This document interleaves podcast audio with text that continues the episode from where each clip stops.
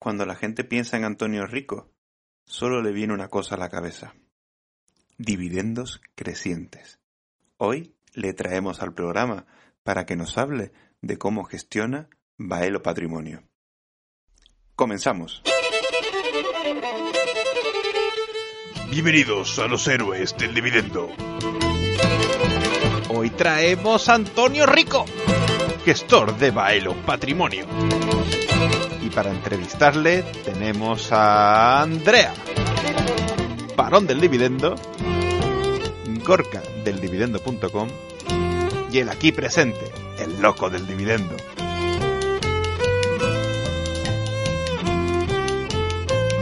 Comenzamos.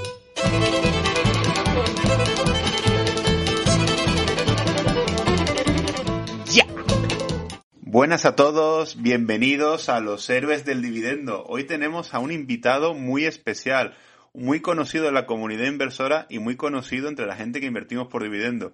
Muy buenas, Antonio, ¿qué tal? Hola, buenas. Muchas gracias por invitarme. Nada, a ti por venir, Antonio. La verdad, Antonio, que creo que eres la primera persona que viene a los héroes que es director de un fondo. Espero que no seas el último. y estamos muy contentos de, de que estés aquí. Y, antes de, traer paso a los héroes, queremos hacerte algunas preguntillas porque todo el mundo que viene aquí nos cuenta un poco cuáles son sus orígenes, cuáles son esos principios donde no conocía la bolsa. Antonio, tú antes de, de estar metido en toda esta vorágine, eras piloto de avión, no eras nadie dedicado a esto. Eh, sí, la verdad es que sí. Eh, aunque probablemente eh, coincidió, coincidió que me inicié en el mundo de la inversión como aficionado y como profesional del vuelo, porque era, fue precisamente en la academia de vuelo cuando un compañero que compartía conmigo habitación eh, me enseñó una revista que tenía de, bolsa y empecé a ojearla y fue donde me entró curiosidad. O sea que prácticamente fue al mismo tiempo, ¿no? Eh, me hice inversor aficionado o eh, ahorrador que invertía su dinero en productos de inversión y, y piloto de avión.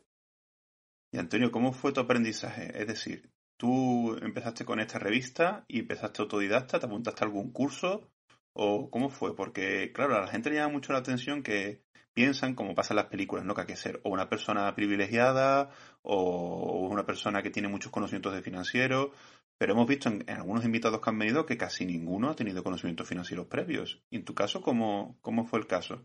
Sí, la verdad es que desde que me inicié, el aprendizaje ha sido autodidacta.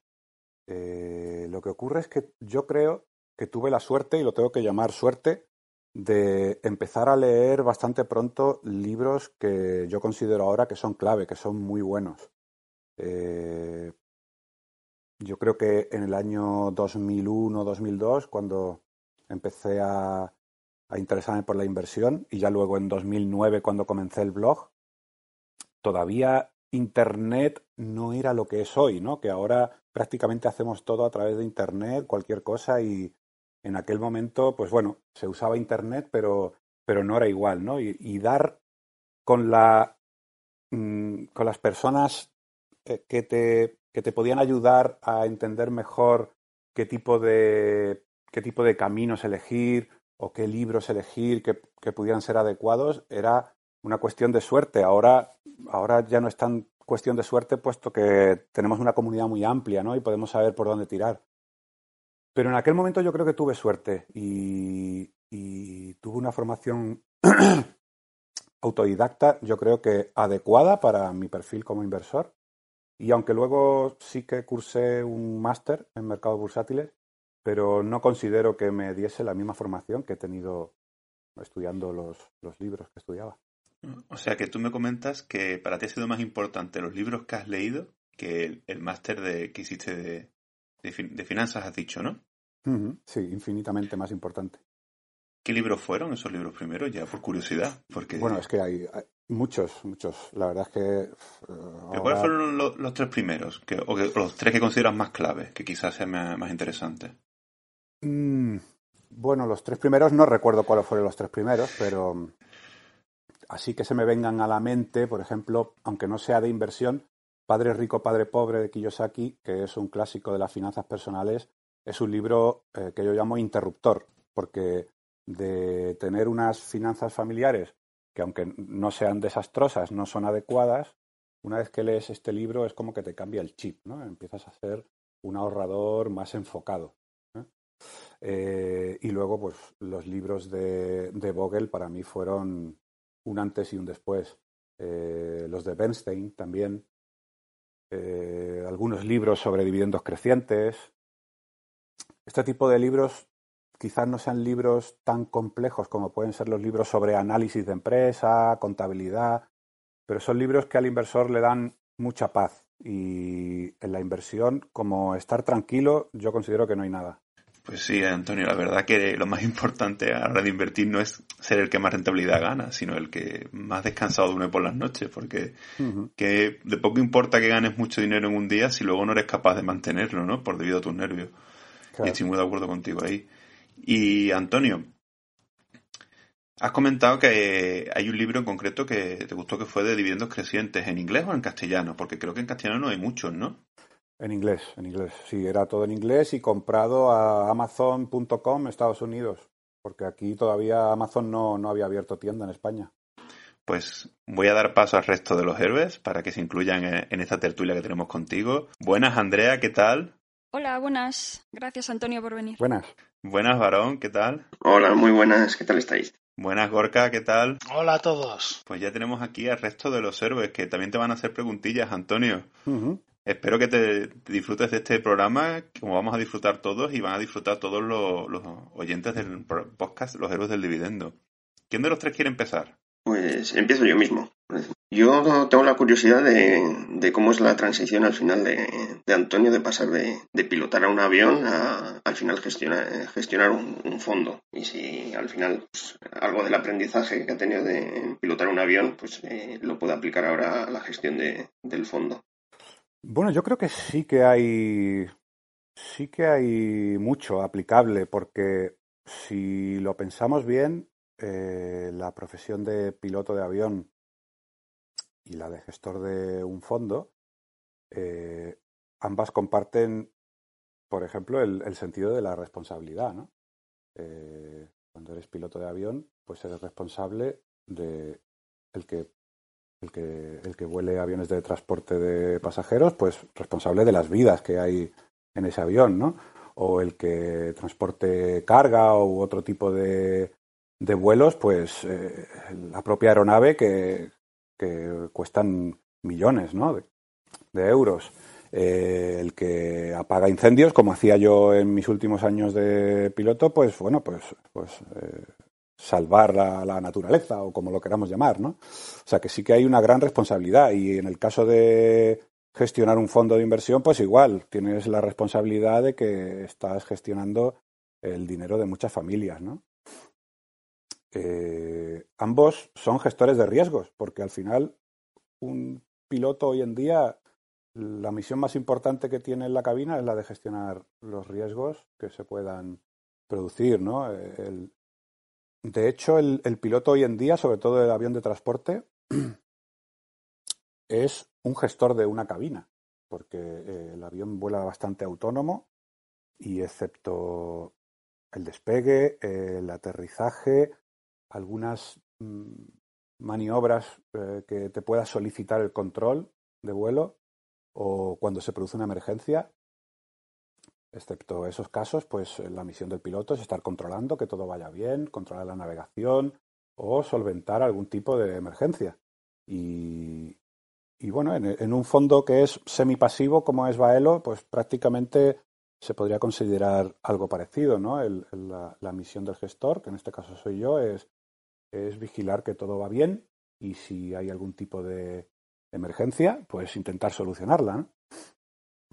Así que, bueno, eh, el, uso de checklist se me ocurre también que puede ser algo eh, que también lo pueden aplicar ambas profesiones. Eh, de hecho, la checklist es, algo esencial en, el trabajo de un piloto para cada fase del vuelo y, y desde luego a un, a un gestor le puede venir también fenomenal tener una checklist para que no, se, no saltarse ningún paso importante, ¿no? Cada vez que tiene que, actuar. Claro. Y mencionabas la responsabilidad de manejar el dinero de, de tanta gente. ¿Cómo se lleva eso? ¿No da, no da como vértigo? Mm, vértigo no. Responsabilidad, por supuesto, pero vértigo no. Porque, bueno, al final el método, por lo menos yo hablo desde el punto de vista de, del método que yo aplico en Baelo. Eh, Baelo tiene un método que tiende a la simplicidad, a la moderación y, que es tanto sencillo de gestionar como también sencillo de entender por parte del partícipe. Entonces, eh, vértigo no, porque tanto los partícipes como yo confío en que sabemos lo que estamos haciendo, yo gestionando y ellos invirtiendo. Así que, bueno, eh, responsabilidad sí, porque se trata de los ahorros de muchas familias, pero, pero vértigo no. Bueno, Antonio, nos has, nos has comentado un poquito pues, eh, pues eh, la, gestión de riesgos, pero nos podrías hablar un poquito de cómo es el día a día de, de, un gestor, ¿no? De que quizás tengamos la imagen estresante de Wall Street y de las películas que nos pone Hollywood, pero yo me supongo que será bastante distinto. Bueno, yo creo que en el caso de un, eh, gestor de un fondo de autor, como es Baelo, eh, prácticamente mm, es como cualquier, como el día a día de cualquier trabajador autónomo, ¿no? Eh, cuanto más implicación tengas, más mm, trabajo tendrás, ¿no? Cuanto menos te implique, pues te impliques, pues menos, menos trabajo, ¿no? tenemos, es verdad que tenemos mucha flexibilidad, y tenemos que organizarnos bien. Pero yo también creo que es que depende mucho del tipo de fondo, porque no es lo mismo un fondo que trate de buscar microcompañías en, en Corea a un fondo que trate de realizar una inversión algo más pasiva, ¿no? Entonces ese, ese gestor de búsqueda de empresas eh, raras en, todo el mundo, pues tendrá mucho trabajo de investigación de cuentas de la empresa o investigación sobre lo que hace la empresa, etcétera, etcétera. En mi caso es distinto, ¿no? Porque es una inversión más bien semipasiva y es un trabajo más de control de la cartera que hemos seleccionado, que en este caso he seleccionado. Pero bueno, siempre empiezo por la mañana eh, respondiendo de forma personal todas las consultas de los partícipes. Por ahora ya casi somos cerca de 4.000, estamos en unos 3.800. Y por ahora, aunque cada vez son más, pero puedo responder de forma personal yo mismo a todas las consultas de los tanto de los partícipes como de los que aún no son partícipes pero se interesan, ¿no? Y son, son bastantes, me lleva bastante rato eh, eh, responder a, a, las consultas que vienen a través de correo electrónico o del formulario de contacto de, de la web o mensajes privados a través de redes sociales.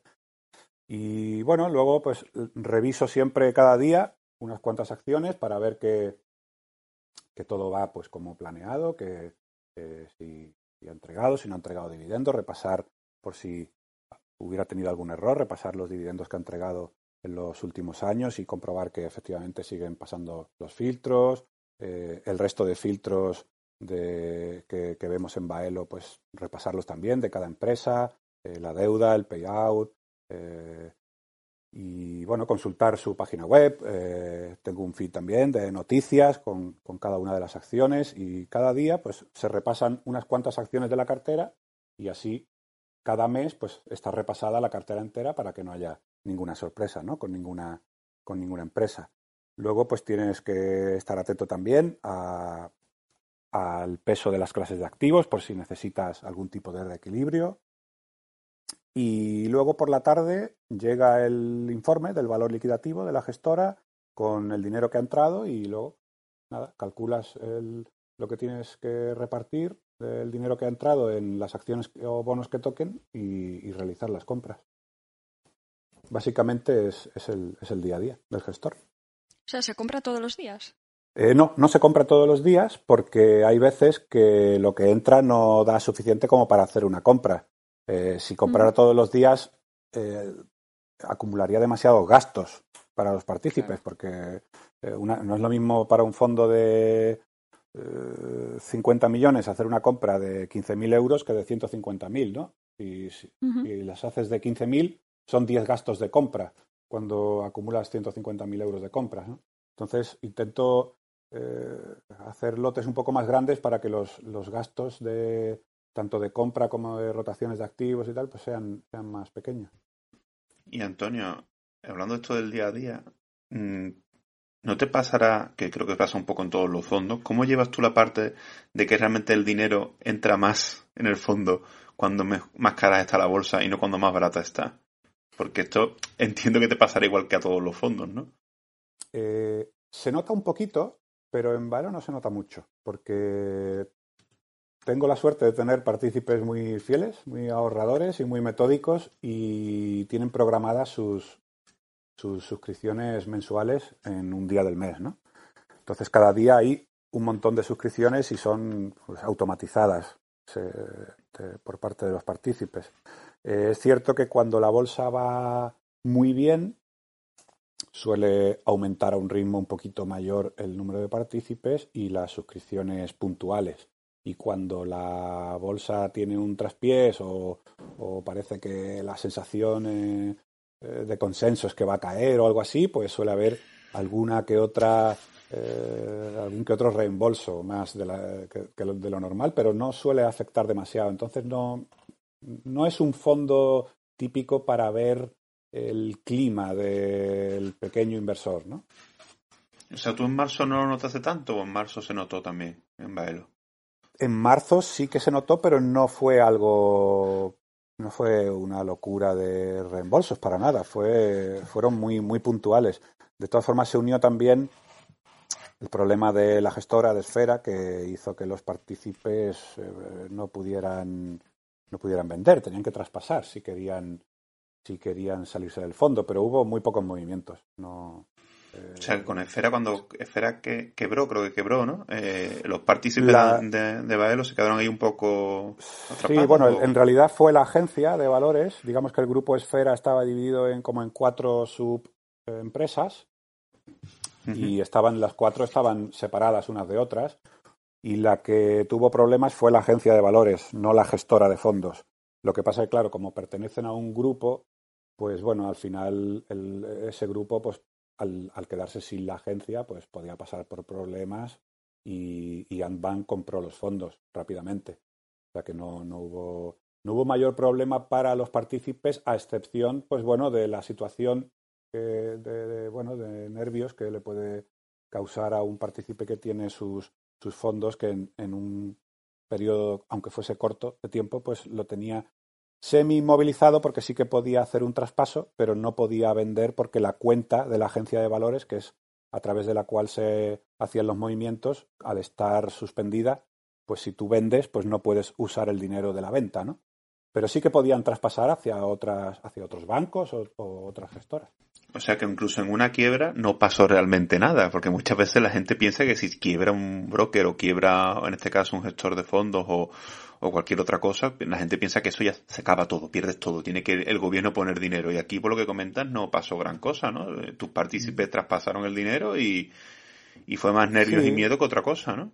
Sí, aparte los fondos de inversión tienen una doble garantía, porque aparte de la garantía de, del seguro ¿no? de, fondos de inversión, tienes también la doble garantía de que los, los, el eh, los activos de los partícipes, porque al final cuando tú compras un fondo de inversión, estás comprando los, los activos de ese, de ese fondo, ¿no? Pues esos activos están separados del balance de, del propio mm, depositario, incluso. O sea que no, no solo no están en la, en la gestora, porque cuando, cuando yo compro activos para el fondo, eh, la gestora lo que hace es eh, emitir la orden, pero en realidad eh, donde se quedan depositados es en el depositario, que en este caso era el Santander, ¿no? o sea que es una doble garantía porque no, mm, no solo tienes el seguro que, te, que te ofrece el Estado hasta 100.000 euros, sino que además esos activos salen de la gestora y se van a un tercero, ¿no? O sea que tendría que quebrar el Santander, sí que, pero aún así, aunque quebrase el Santander, eso está separado en el balance del Santander, ¿no? O debería, ¿no? Sí, no me atrevo a decir qué pasaría si quebrara el Santander.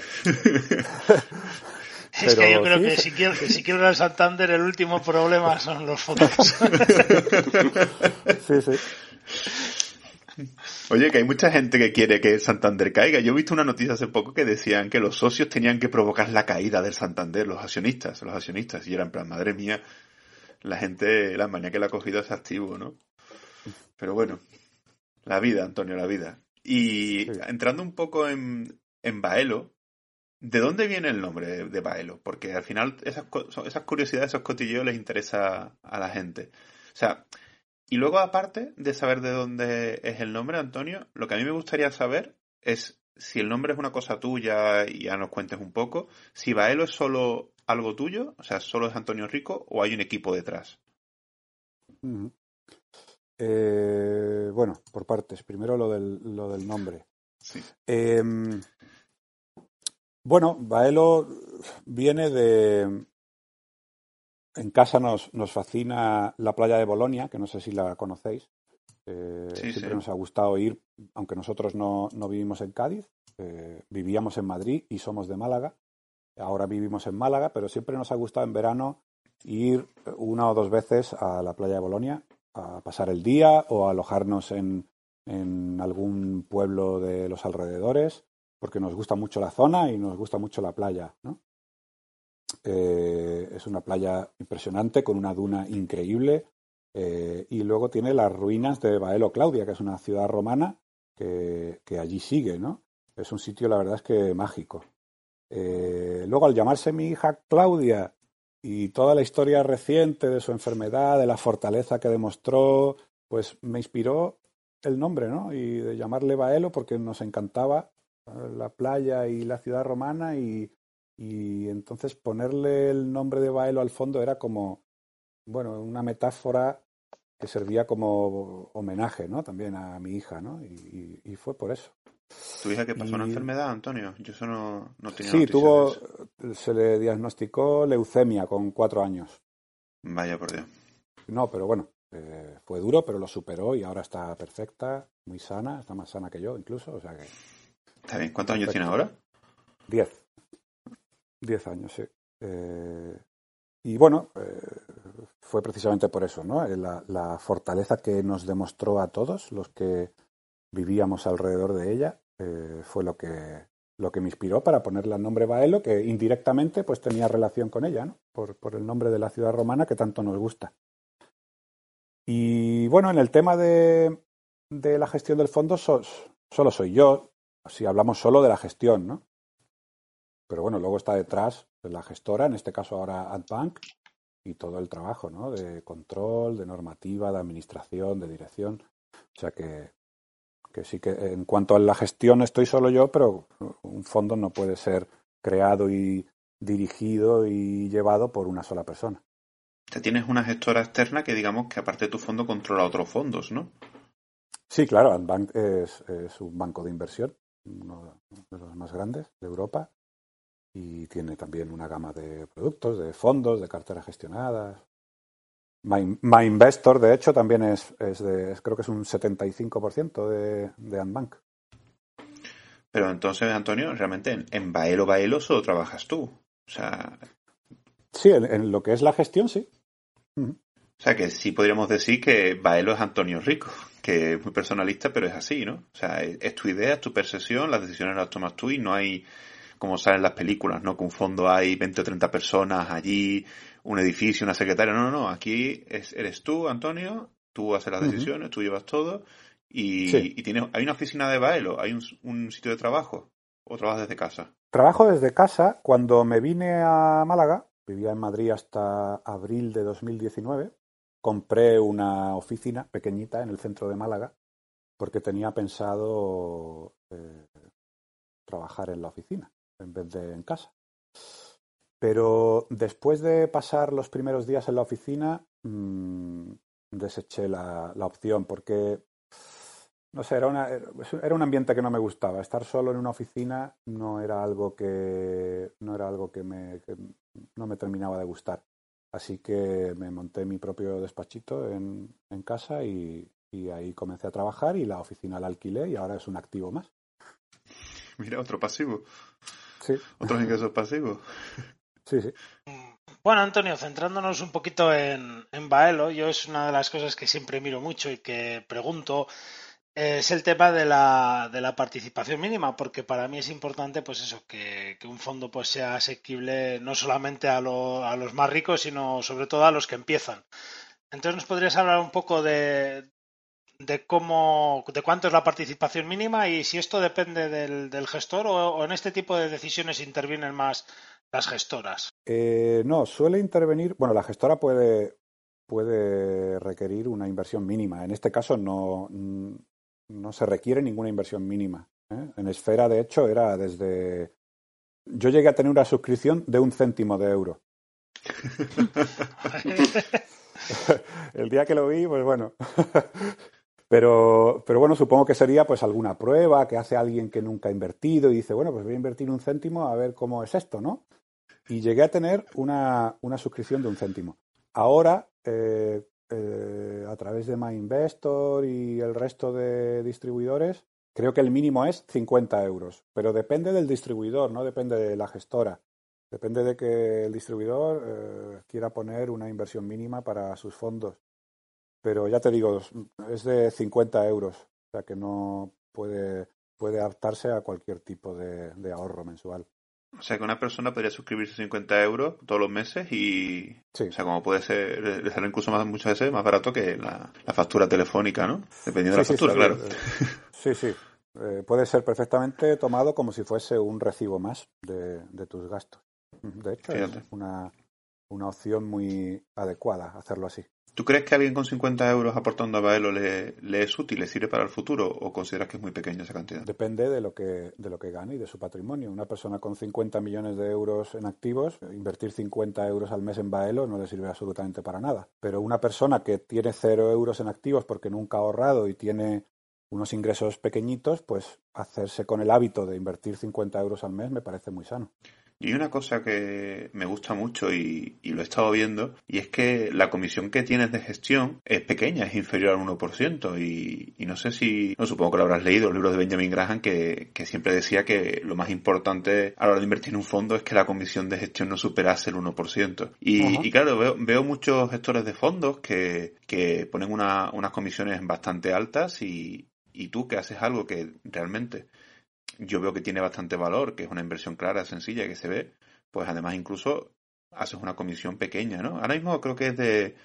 ¿Cuánto es la comisión actual, Antonio? Es inferior al 1%, pero no sé si es un 0,5 o algo así. La comisión de gestión ahora es del 0,54, la de gestión. Luego tiene la, la comisión de depositaría que es del 0,1. Se inició con un 0,59, lo que ocurre es que está hecha la comisión de gestión para que a partir de que el fondo llegó a 25 millones, cuanto más gestione, más baja la comisión de gestión. Así que, bueno, cuanto, cuanto mayor capital gestionado tenga el fondo, pues más, más irá bajando. Y sí, hombre, para mí era algo importantísimo porque eh, Baelo es un fondo de autor y si el propio autor del fondo lleva desde hace mucho tiempo con un blog que es bastante visitado y llevo desde el año 2009 remarcando en ese blog casi uno de los aspectos más importantes, la importancia de los costes, pues luego eh, crear un fondo de autor y ponerlo con unos costes caros no hubiera tenido ningún sentido, ¿no? Para mí era algo importantísimo. Eh, de hecho, recuerdo que cuando buscaba gestora para el proyecto Baelo, el director de una gestora me preguntó, eh, estábamos pues como teniendo una reunión, ¿no? Por, viendo el proyecto y tal, y me preguntó por, la comisión de gestión que quería ponerle al fondo. Y cuando le dije que el máximo que quería poner era del 0,59, su respuesta fue literalmente, fue, ¿qué pasa? ¿No te gusta el dinero o qué? Y pues claro, ya ahí, en ese momento yo ya sabía que esa gestora estaba descartada porque no iban a, no iban a verlo con buenos ojos, ¿no? Y suerte que. Recuerdo que cuando envié un correo electrónico a los seguidores de, del blog, comentándole la idea que tenía en mente, me, respondió eh, Enrique Roca, que, eh, de Rankia, y, me dijo que, bueno, que, que le gustaba mucho la idea, que me deseó suerte, que si necesitaba algo me dejó su teléfono para que le llamara, pero así, digamos, en términos generales, si necesitaba algo, o sea, no me dijo nada en concreto. Y bueno, eh, a lo mejor en otro momento o a lo mejor otro tipo de persona, pues dice, bueno, pues eh, muy agradecido por haberte ofrecido, pero bueno, como es algo así, una ayuda general, pues tampoco. Pero yo cogí, en ese momento me dio el punto y le llamé. Vi el teléfono y le llamé. Y bueno, pues para agradecerle que me hubiera ofrecido su ayuda y tal. Y fue precisamente él quien me dijo, oye, pues llégate a Esfera porque yo creo que son los que mejor se adaptan a lo que, a lo que tú quieres hacer. ¿eh? Y yo no, no tenía ni idea de lo que era Esfera Capital. ¿eh? Eh, esto era invierno de 2017.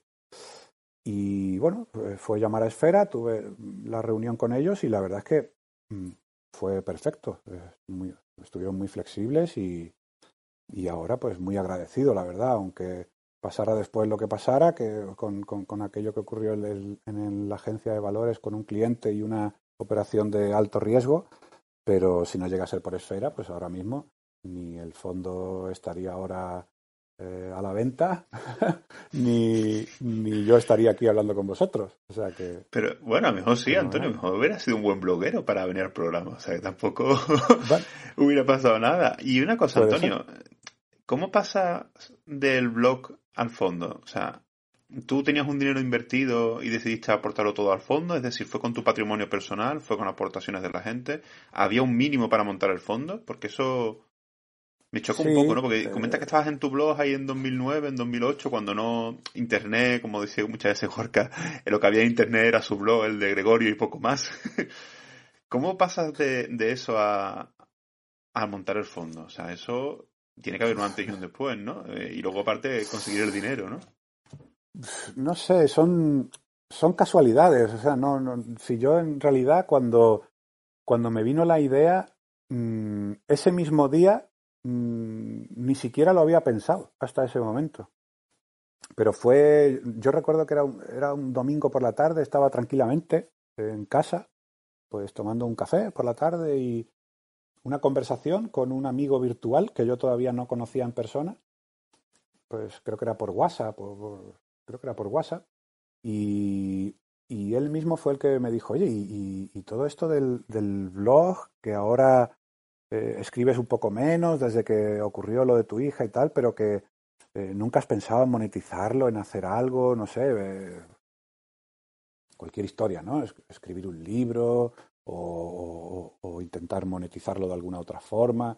Y la verdad es que recuerdo que yo le decía, pues no, la verdad es que no, nunca he intentado monetizarlo ni, ni se me ha ocurrido nada para, para hacer algo así de sacar dinero con el fondo, perdón, con el, con el blog, pero justo en ese momento, por la razón que sea, se te enciende una bombilla y le preguntas, ¿no? Y le dices, oye, y, y, si intento crear algún vehículo de gestión, ni, siquiera estaba pensando en un fondo, estaba pensando simplemente en una vía para intentar llevar a cabo las estrategias mm, eficientes y pasivas que, divulgaba a través del blog en algún tipo de vehículo de inversión colectiva, que no tenía por qué ser un, fondo. Y, y, este chico pues me dijo, pues mira, te voy a dar un teléfono para que llames a alguien y, y, que él sabe del tema y te puede orientar. Y, así empezó todo, o sea que no, no fue ni planeado siquiera. Fíjate, ¿y necesitabas un dinero inicial para montar un fondo? ¿Hace falta? ¿O puedes montar un fondo? ¿Cuánto sí, inicialmente para, para un fondo creo que son 300.000 euros, pero para un compartimento, como eh, era, iba a ser Baelo, se necesitan 60.000 de inicio. Tienes que depositar 60.000 para que el fondo salga a la luz. Lo que pasa que luego pues no se puede quedar en esos 60.000, puesto que tienes, ahora no lo recuerdo, pero tienes un tiempo para cumplir unos mínimos de capitalización y de partícipes para que no, no te cierren el fondo. ¿Y fue todo con tu dinero o fue con el dinero de los partícipes? No, eh, eh, fue con mi dinero, sí. O sea, todo fue... con los, digamos que el día uno había un partícipe con 60.000 euros que era yo. y poco a poco se fue creciendo, ¿no, Antonio? Sí, bueno, ya el segundo día creo que había 150 partícipes. O sea que ya, ya a partir de la primera semana ya se cumplían los mínimos. O sea que no, no hubo problema. Fíjate, fíjate, Antonio. Hiciste una apuesta por ti, ¿eh? Por los 60.000 euros, al final. Sí, bueno, en, principio no se tienen por qué perder, porque, bueno, eh, al final esos 60.000 euros están invertidos en los activos del fondo y si al final no entra nadie más al fondo, tú tienes tus activos que te devolverían cuando el fondo se cerrara. O sea que, bueno. Habrías perdido los gastos de gestión, ¿no? Y poco más, ¿no? Sí, sí, sí, eso es. Mm, volviendo un poquito al tema de las comisiones, yo que también soy muy crítico con las comisiones de los fondos, la verdad que pues eh, me parecen una pasada en general. Eh, sí que es cierto que eh, en algunos se puso de moda lo que se llama comisión de éxito y yo siempre he sido un poco más defensor de este estilo, ¿no? De que la comisión principal sea muy baja y luego tratar de complementar pues por eso que dicen si, pues como dijo aquel señor, a quien no le gusta el dinero, ¿no? Pues con una comisión de éxito que, bueno, que nunca daña al partícipe. Eh, ¿Qué, opinión tienes de este sistema? Pues mm, yo tengo precisamente la contraria a la tuya. Eh, a mí no me gusta nada la comisión de éxito, al menos, al menos en el formato que se suele, que se suele poner en los fondos de inversión. Eh, el gestor realiza un trabajo y por ese trabajo pues tiene que cobrar una nómina o, en el caso de un asesor pues su factura o lo que sea, ¿no? Entonces, eh, al gestor, como es su trabajo, pues hay que pagarle. ¿Por qué? Pues porque al final lo que intenta hacer el gestor es hacer bien su trabajo independientemente del resultado parcial que obtenga el fondo en un ciclo de corto plazo determinado. Yo soy de los que piensan que buena parte de la culpa de que un fondo gane o pierda en un ciclo de corto plazo, que puede ser incluso de un año perfectamente, está determinado por, por lo, que, lo que el mercado decide. Eh, imaginemos que yo soy gestor de un fondo de acciones petroleras y el petróleo está cayendo, pues va a ser muy raro que por, que por muchos conejos que yo saque de la chistera, mi fondo tenga una rentabilidad positiva ese año, porque el petróleo está cayendo, las acciones petroleras están cayendo por mucho que yo haya acertado con las mejores acciones petroleras, es muy raro que yo tenga una rentabilidad positiva. Si incluso haciendo yo bien mi trabajo eh, va a haber una comisión de éxito negativa hacia mí, pues yo no lo veo eso coherente. Por otro lado, como muchas veces que un fondo gane o pierda depende del ciclo de mercado, porque hay ciclos que son bajistas para las acciones y un fondo 100% en acciones no tiene casi casi más remedio que caer cuando la bolsa cae plomo, ¿no? La comisión de éxito está hecha para que cuando el fondo cae, la comisión de éxito es cero. Sin embargo, cuando el fondo gana, la comisión de éxito vuelve a ser positiva. Entonces, a mí eso me parece bastante negativo e injusto para el partícipe. ¿no? Yo soy más de, poner una comisión baja y pequeña. Para mí, eso es lo que me parece más justo para el partícipe, porque el, el gestor está haciendo su trabajo lo mejor que puede, tiene una gran responsabilidad y está cobrando una comisión dependiendo de la capitalización del fondo, que también dependerá, entiendo, de que al fondo le vaya bien o mal. Si el fondo le va bien, la capitalización pues será alta porque eh, atraerá a los partícipes. Si el fondo le va mal, pues empezará a tener menos capitalización, ¿no? Y eso influirá en lo que al final cobra la gestora o el, o el gestor. Antonio, ¿tú consideras que poner una, una, comisión de éxito provoca que tú seas más cortoplacista, ¿no? Y que a lo mejor un gestor de un fondo tire por modas o tendencias más que por largo plazo. ¿Y crees que eso a la, a la larga no sale bien, ¿no? Mm, no, tampoco lo creo así. O sea, no creo que el hecho de tener una comisión de éxito haga que el gestor sea cortoplacista, sino que como al final el, en el corto plazo el mercado va a dictar sentencia sobre si ciertas, ciertas clases de activos o subclases dentro de una clase amplia de activos va a subir o va a bajar, si un fondo tiene mucha ponderación en un factor determinado, puede ser que el buen trabajo del gestor no haga posible que el fondo tenga una rentabilidad positiva ese año. ¿eh? Por ejemplo, los fondos value lo han tenido muy difícil para tener rentabilidad positiva en los últimos dos, tres años, porque las acciones value caían todas. Entonces, por, por muy bien que tú hagas tu trabajo y por mucho acierto que tuvieras, era muy raro ver un fondo que invirtiera en la, eh, en la clase eh, deep value que tuviese rentabilidad positiva. Entonces, eh, que, que, dependa tu sueldo de, de, lo que el mercado dicte, pues tampoco me parece lo más justo para la gestora, que es la que crea el fondo, o para el gestor si es que cobra eh, dependiendo de, de, lo que gane o pierda el fondo. ¿Tú tienes, Antonio, una cartera aparte de lo del fondo? ¿O tú, digamos, tu inversión es exclusiva de, de participación en Baelo? O sea, tú eres el mayor, o sea, tú eres tu mayor valedor. ¿O aparte de Baelo tienes tu cartera aparte? El 85% de mi cartera en activos líquidos es Baelo. Luego tengo un 10% en oro físico y un 5% en cash. Básicamente siempre lo tengo ponderado así. ¿Y el oro físico en fondos y eso? ¿O oro físico, oro físico en un lingote, en, un, en una caja fuerte? La mayor parte son onzas de oro compradas en un dealer extranjero de máxima seguridad y, y, un pequeño porcentaje en un ETF de oro físico que sirve pues para que sea más, más cómodo, más usable para los reequilibrios. Bueno, Antonio, nos has comentado un poco las, eh, una de las virtudes que son las eh, pequeñas comisiones que tiene Baelo, pero para aquellos que no conozcan Baelo, ¿cuál es su filosofía? ¿Cómo está compuesto Baelo? ¿En, en qué estrategia se basa? Bueno, ¿Cuáles son las virtudes de, de Baelo y en qué se diferencian con respecto al resto de fondos? Hmm. Bueno, eh, tampoco creo que sea un fondo muy distinto a los demás. Es un fondo distinto porque todos los fondos son distintos unos de otros, ¿no? O por lo menos la mayoría de los fondos de autor suelen tener pues la, esencia de, de, su propio autor, ¿no? Como su propio nombre indica. Pero bueno, Baelo es un fondo eh, diversificado, es una cartera todo en uno, eh, con una filosofía muy moderada de inversión. Eh, no es simplemente por lo menos para mí, no es simplemente un producto, sino que es un, una especie de servicio de inversión. ¿no? no llega a ser un robo advisor en un fondo de inversión, pero es, digamos que sería algo parecido porque está dividido en varias clases de activos que se van reequilibrando conforme eh, van pesando más o menos de sus pesos objetivos. Eh, yo siempre lo he considerado así. Quería que fuese una especie de servicio de inversión y que además el partícipe, que no olvidemos que siempre se le llama partícipe. Parece que está prohibido llamarlos clientes, pero es que los partícipes son clientes, ¿no? Y, yo quería que esos clientes tuvieran siempre a una persona de confianza a quien dirigirse, ¿no? Por, ese, por esa esencia de servicio que yo siempre he querido darle desde el principio a, al fondo.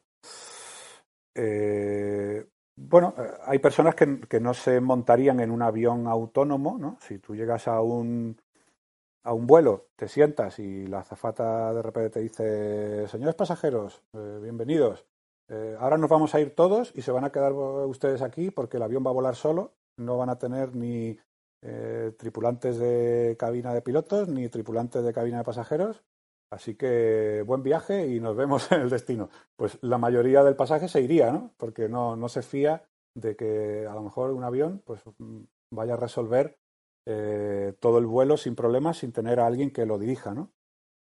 Bueno, pues la filosofía de Baelo es, es esa, ¿no? Es una cartera que intento que vaya la mayor parte del tiempo de forma autónoma, porque eso es ahorro de, de costes, y que eh, tenga una persona que gestiona la cabina, que soy yo, y que está a disposición de cualquier cliente para cualquier duda o cualquier inquietud que pueda tener y que la pueda resolver con el propio gestor de forma personal. ¿no? Eso da mucha confianza a los clientes. Eh, el fondo está diversificado en varias clases de activos, se podría decir que son como siete clases de activos, eh, y eso hace que sea una cartera todo en uno muy diversificada. ¿no? Eh, varias clases de activos de renta variable y varias clases de activos de renta fija bien diferenciadas para que pueda haber cierta ventaja en los reequilibrios, ¿no? Que intentar vender de las que suben para comprar de las que bajan eh, cuando, cuando haya pasado un ciclo suficiente para que eso tenga su repercusión esperada en el largo plazo. La renta variable en su grueso está representada por acciones de dividendo creciente, eh, de distintas eh, localizaciones geográficas. Eh, un tercio estaría en Estados Unidos, un tercio en la zona euro y un tercio en todo el mundo, fuera de la zona euro y de Estados Unidos, ¿no? Para que sean muy diferentes tanto por economías como por divisas, ¿no? Y eso hace pues que cuando unas suben, las otras pueden no subir tanto o bajar y los reequilibrios pues son muy eficientes. La renta fija está dividida también en tres bloques la renta fija gubernamental de máxima calidad crediticia eh, de medio plazo, la renta fija ligada a la inflación y la renta fija eh, de eh, corto plazo que es un pequeño porcentaje que era muy importante al principio del fondo porque había que tener eh, bastante liquidez porque cuando un fondo es pequeño pues no sabes si de repente puede haber reembolsos y necesitar eh, eh, cubrirlos sin tener que vender.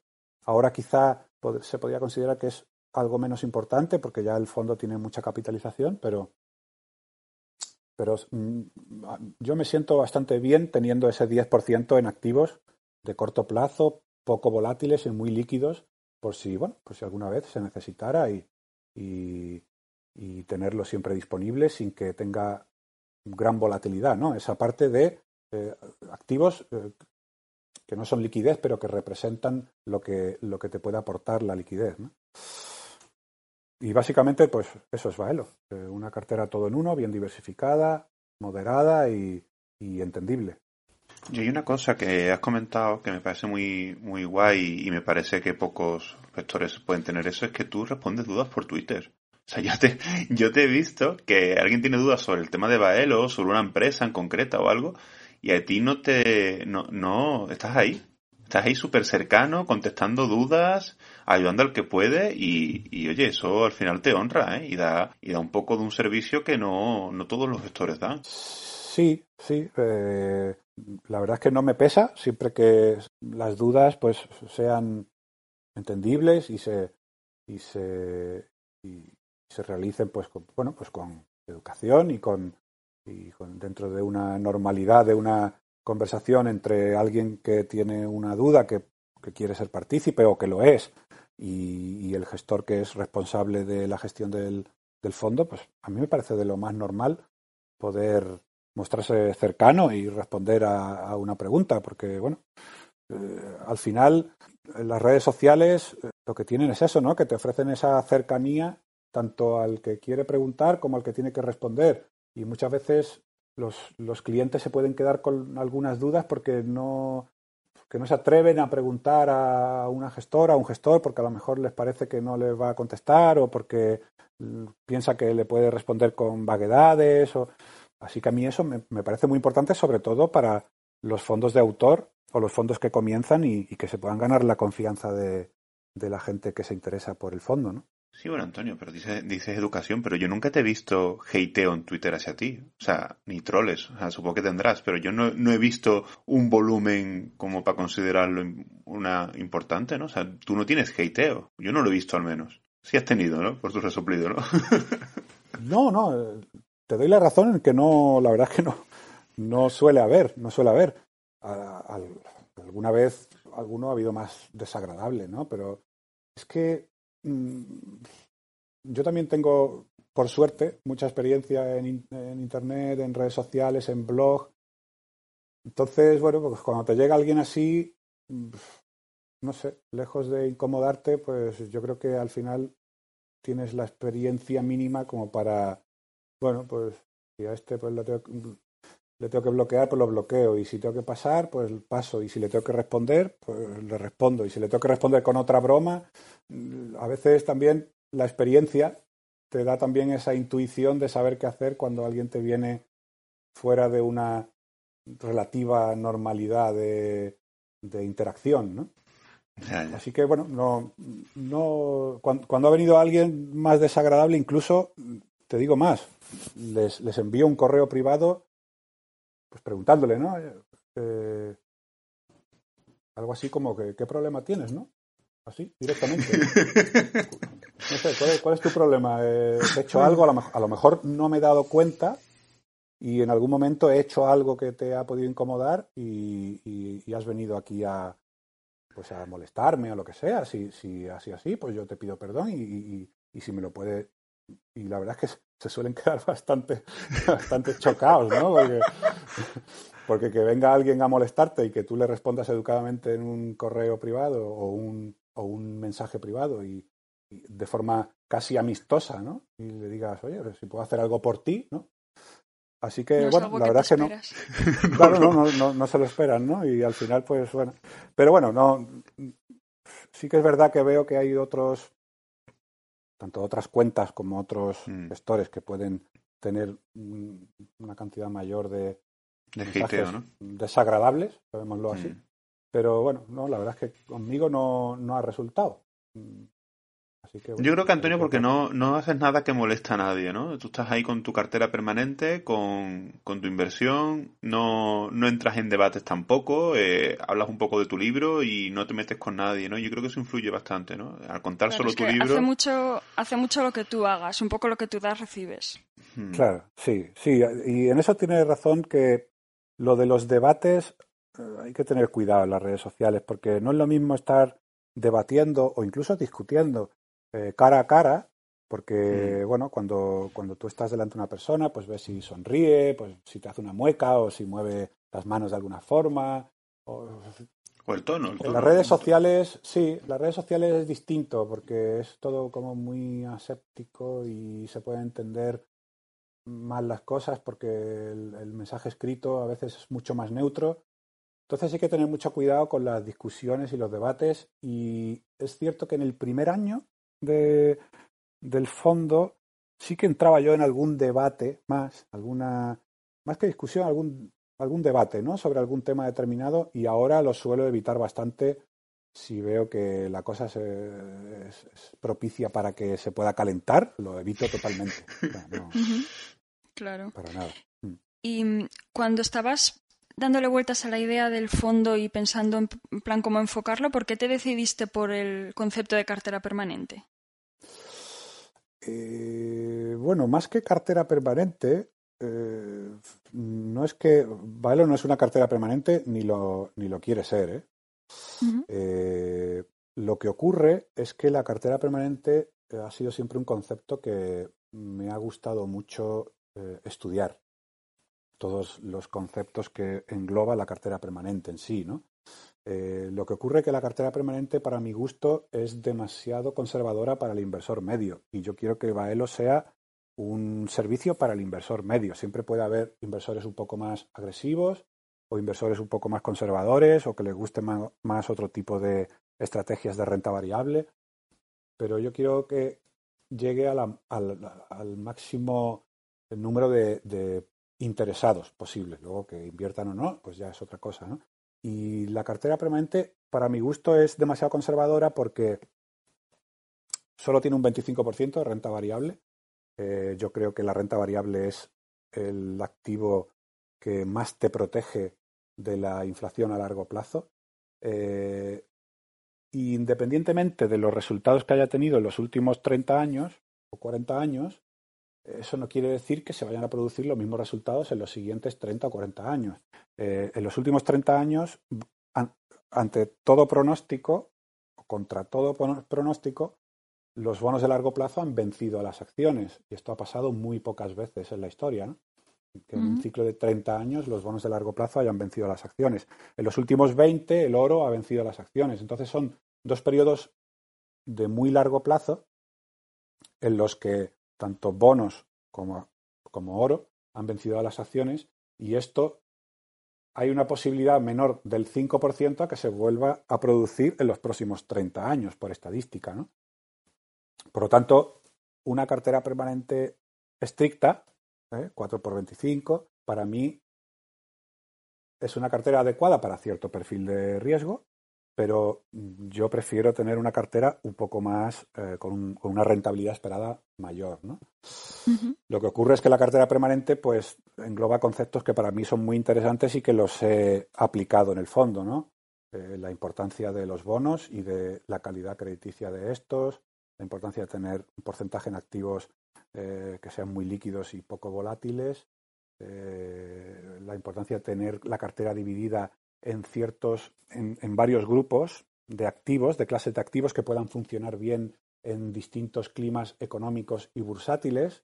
Cuando me refiero a climas económicos y bursátiles, me refiero a económicos en cuanto a macroeconómicos, si hay inflación, deflación, bonanza económica, recesión, y, en, y, climas bursátiles me refiero a si, si hay bonanza bursátil, ¿no? si hay un ciclo alcista en las, en las bolsas o si hay una crisis o un crash bursátil. ¿no? Entonces, si divides la cartera en distintos activos, que no tiene por qué ser justo los activos de la cartera permanente, pueden ser otros también, en dividirlos en, en, esos activos que funcionan bien en esos distintos climas, pues te da una diversificación muy elevada y hace que la, la cartera sea menos volátil independientemente del clima económico que, que esté reinando en ese momento. Claro, más estable. Ujú. ¿Y qué ventajas tiene un fondo respecto a un inversor particular? Bueno, eh, ventajas. no tiene- yo creo que tiene ventajas e inconvenientes, ¿no?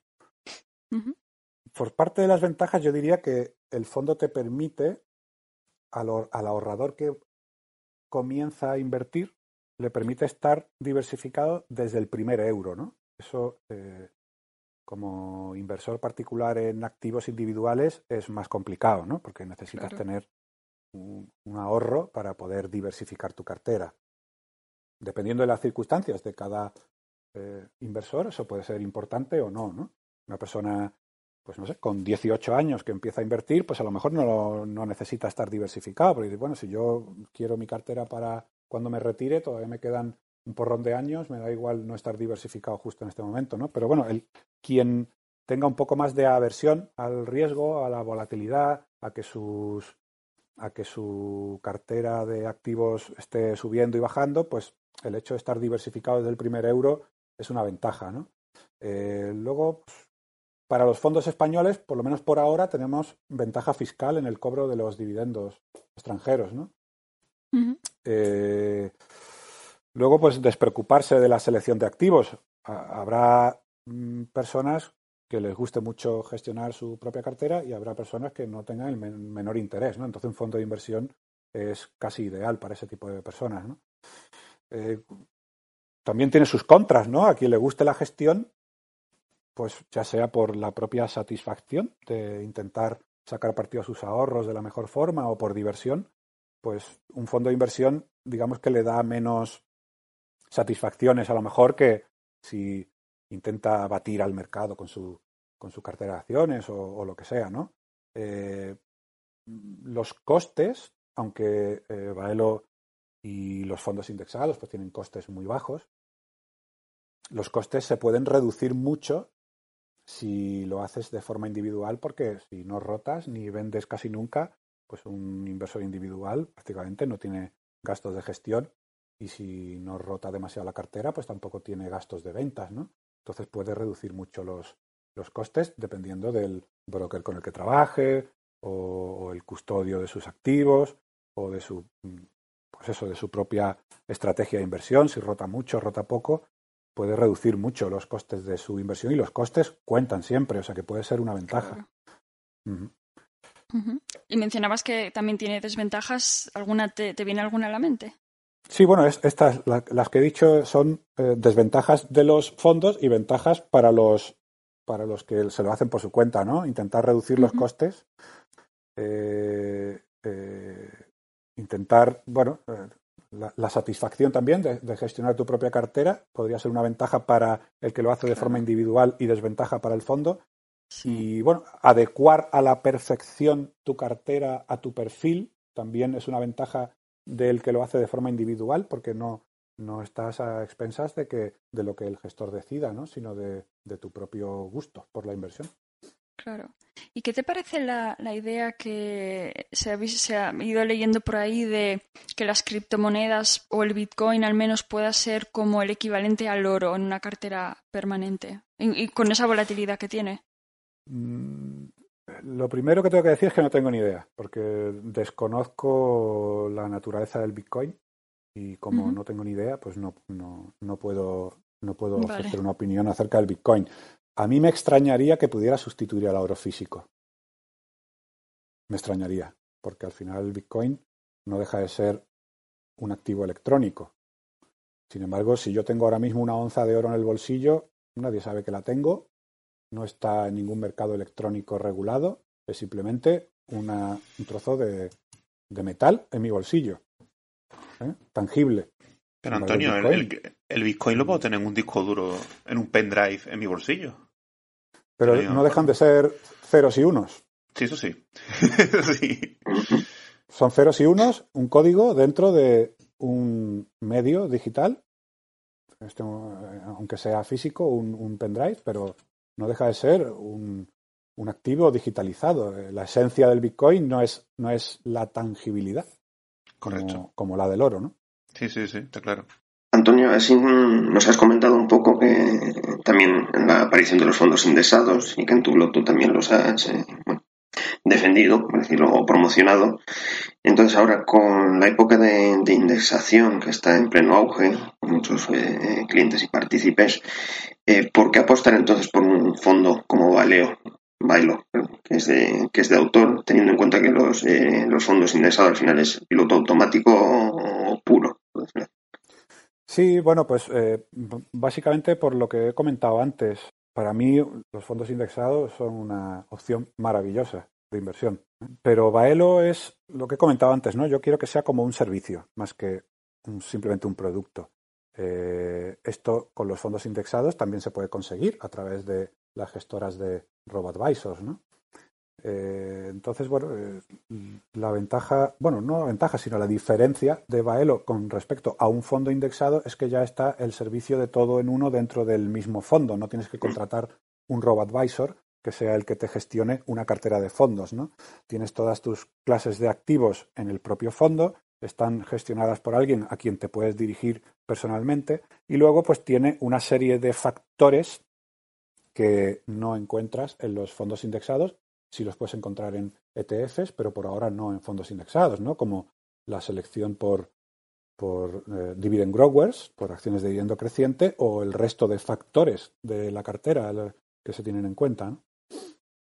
Sí, Antonio, mira, yo cambiando un poquito de tema, eh, has comentado antes que los dividendos que se cobran en, en el fondo pues que bueno pues tiene una ventaja fiscal importante y principalmente pues yo creo que la, inexistencia de fondos en España que, tengan un concepto de reparto pues básicamente viene dada por ahí. Eh, se podría dar para el futuro en caso de que quizás esto se variara que algún fondo se podría plantear, plantear pagar pues cupones o dividendos eh, pues de forma como pago de un cupón o de dividendo a los partícipes? Mm, no es mala idea, eh, se podría perfectamente porque es simplemente hacer una serie paralela a Baelo con un easing distinto, solo que en vez de ser de acumulación, pues de reparto, ¿no? Lo que ocurre es que para el inversor medio en Baelo eh, perdería eficiencia porque primero el fondo estaría cobrando sus dividendos y, pagando una parte de retenciones por esos dividendos y luego cuando el partícipe cobrara esos dividendos también sufriría retenciones por la parte española, ¿no? De forma personal. Entonces, bueno, para inversores jóvenes o incluso que no sean tan jóvenes pero sigan en periodo de acumulación, en el caso de los fondos de inversión yo veo bastante más eficiente que el fondo sea de acumulación que de reparto.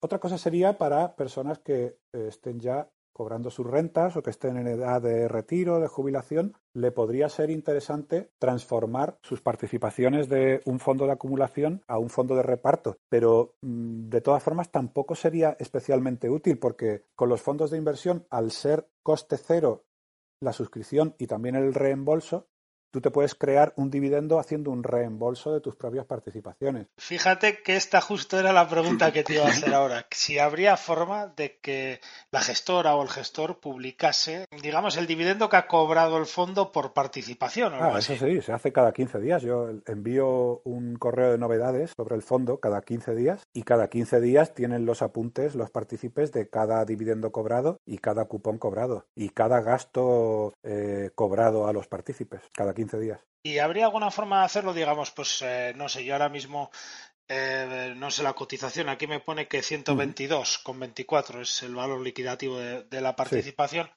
Eh, pero habría alguna forma, digamos, que a 31 de, de, diciembre o algo así se diga, pues bueno, pues este fondo ha cobrado este año por participación en dividendos, pues el equivalente a, yo qué sé, de 2,85, de forma que el partícipe de una, de una cuenta sencilla, pues pueda decir, pues 2,85, pues por las mil acciones que tengo, pues me corresponden 2.800 euros. Le doy a, a, a reembolsar 2.000 2.800 euros y en teoría tendría los mismos activos que al principio. No solo se puede, sino que se hace. Tal y como te he comentado, ah, cada 15 pues, días se hace y a fecha 31 de diciembre han tenido los partícipes todos los dividendos cobrados y todos los cupones cobrados y todos los gastos repercutidos.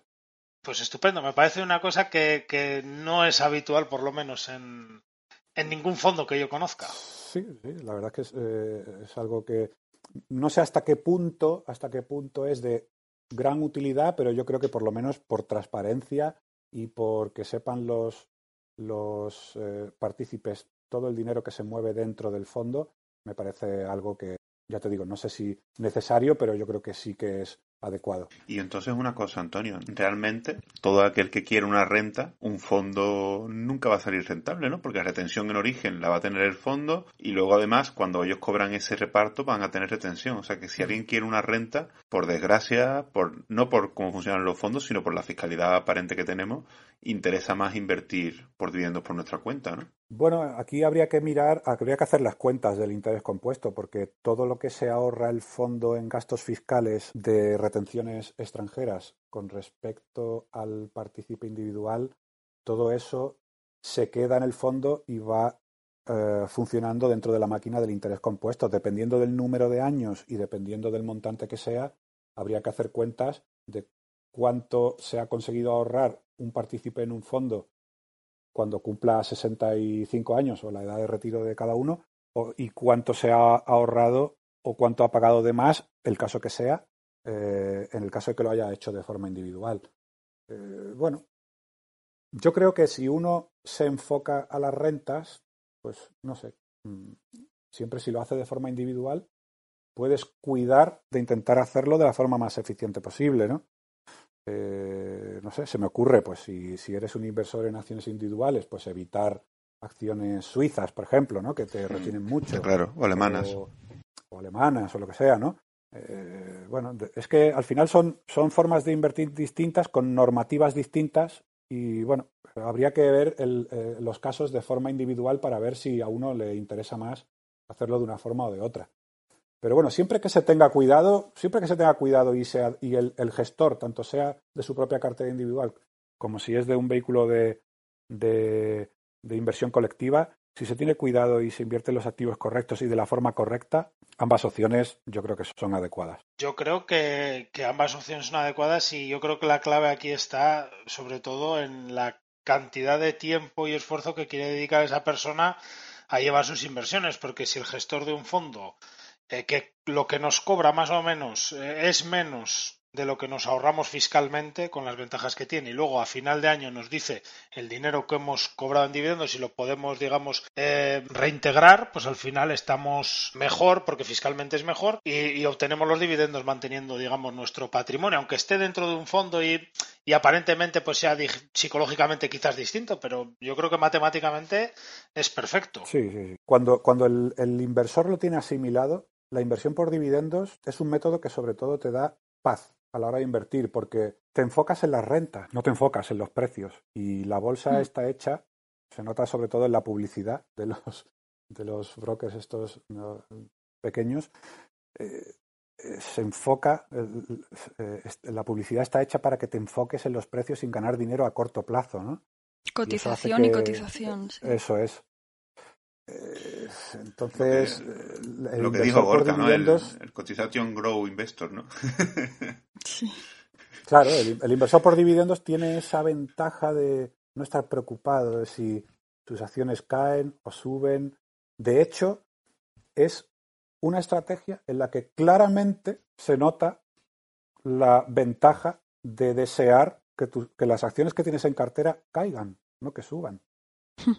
Porque como te estás enfocando en las rentas, cuanto menos suban esas acciones, más podrás comprar a los precios que te está siendo rentable comprar esa inversión. ¿no? Si tú le estás pidiendo una inversión un 4% de yield, por ejemplo, si se pone esa acción que tú acabas de comprar a subir, es, es incoherente alegrarse porque suba, porque ya no vas a poder comprar más acciones a ese 4%, ¿no? Entonces es como ir a la contra y me parece muy sano. Me parece muy sano para el inversor adaptar ese tipo de estrategia. Es lo que tú has dicho, Antonio, que es muy incoherente arte que suba. Pero ¿no crees que hay un poco psicológico que a la gente le cuesta tener acciones que se quedan planas o no suben lo suficiente o incluso están en una época bajista porque a lo mejor el mercado ha considerado que es un, mercado malo, como le pasa a las empresas de tabaco y tal, como le puede pasar a Logista o le ha pasado a Altria o a a British American Tobacco. ¿Tú no crees que hay un poco de psicología ahí? Que esta estrategia quizá necesitas un aspecto psicológico fuerte y entenderla bien para entender que si la empresa baja no te está pasando nada para esta estrategia, sino que son rebajas.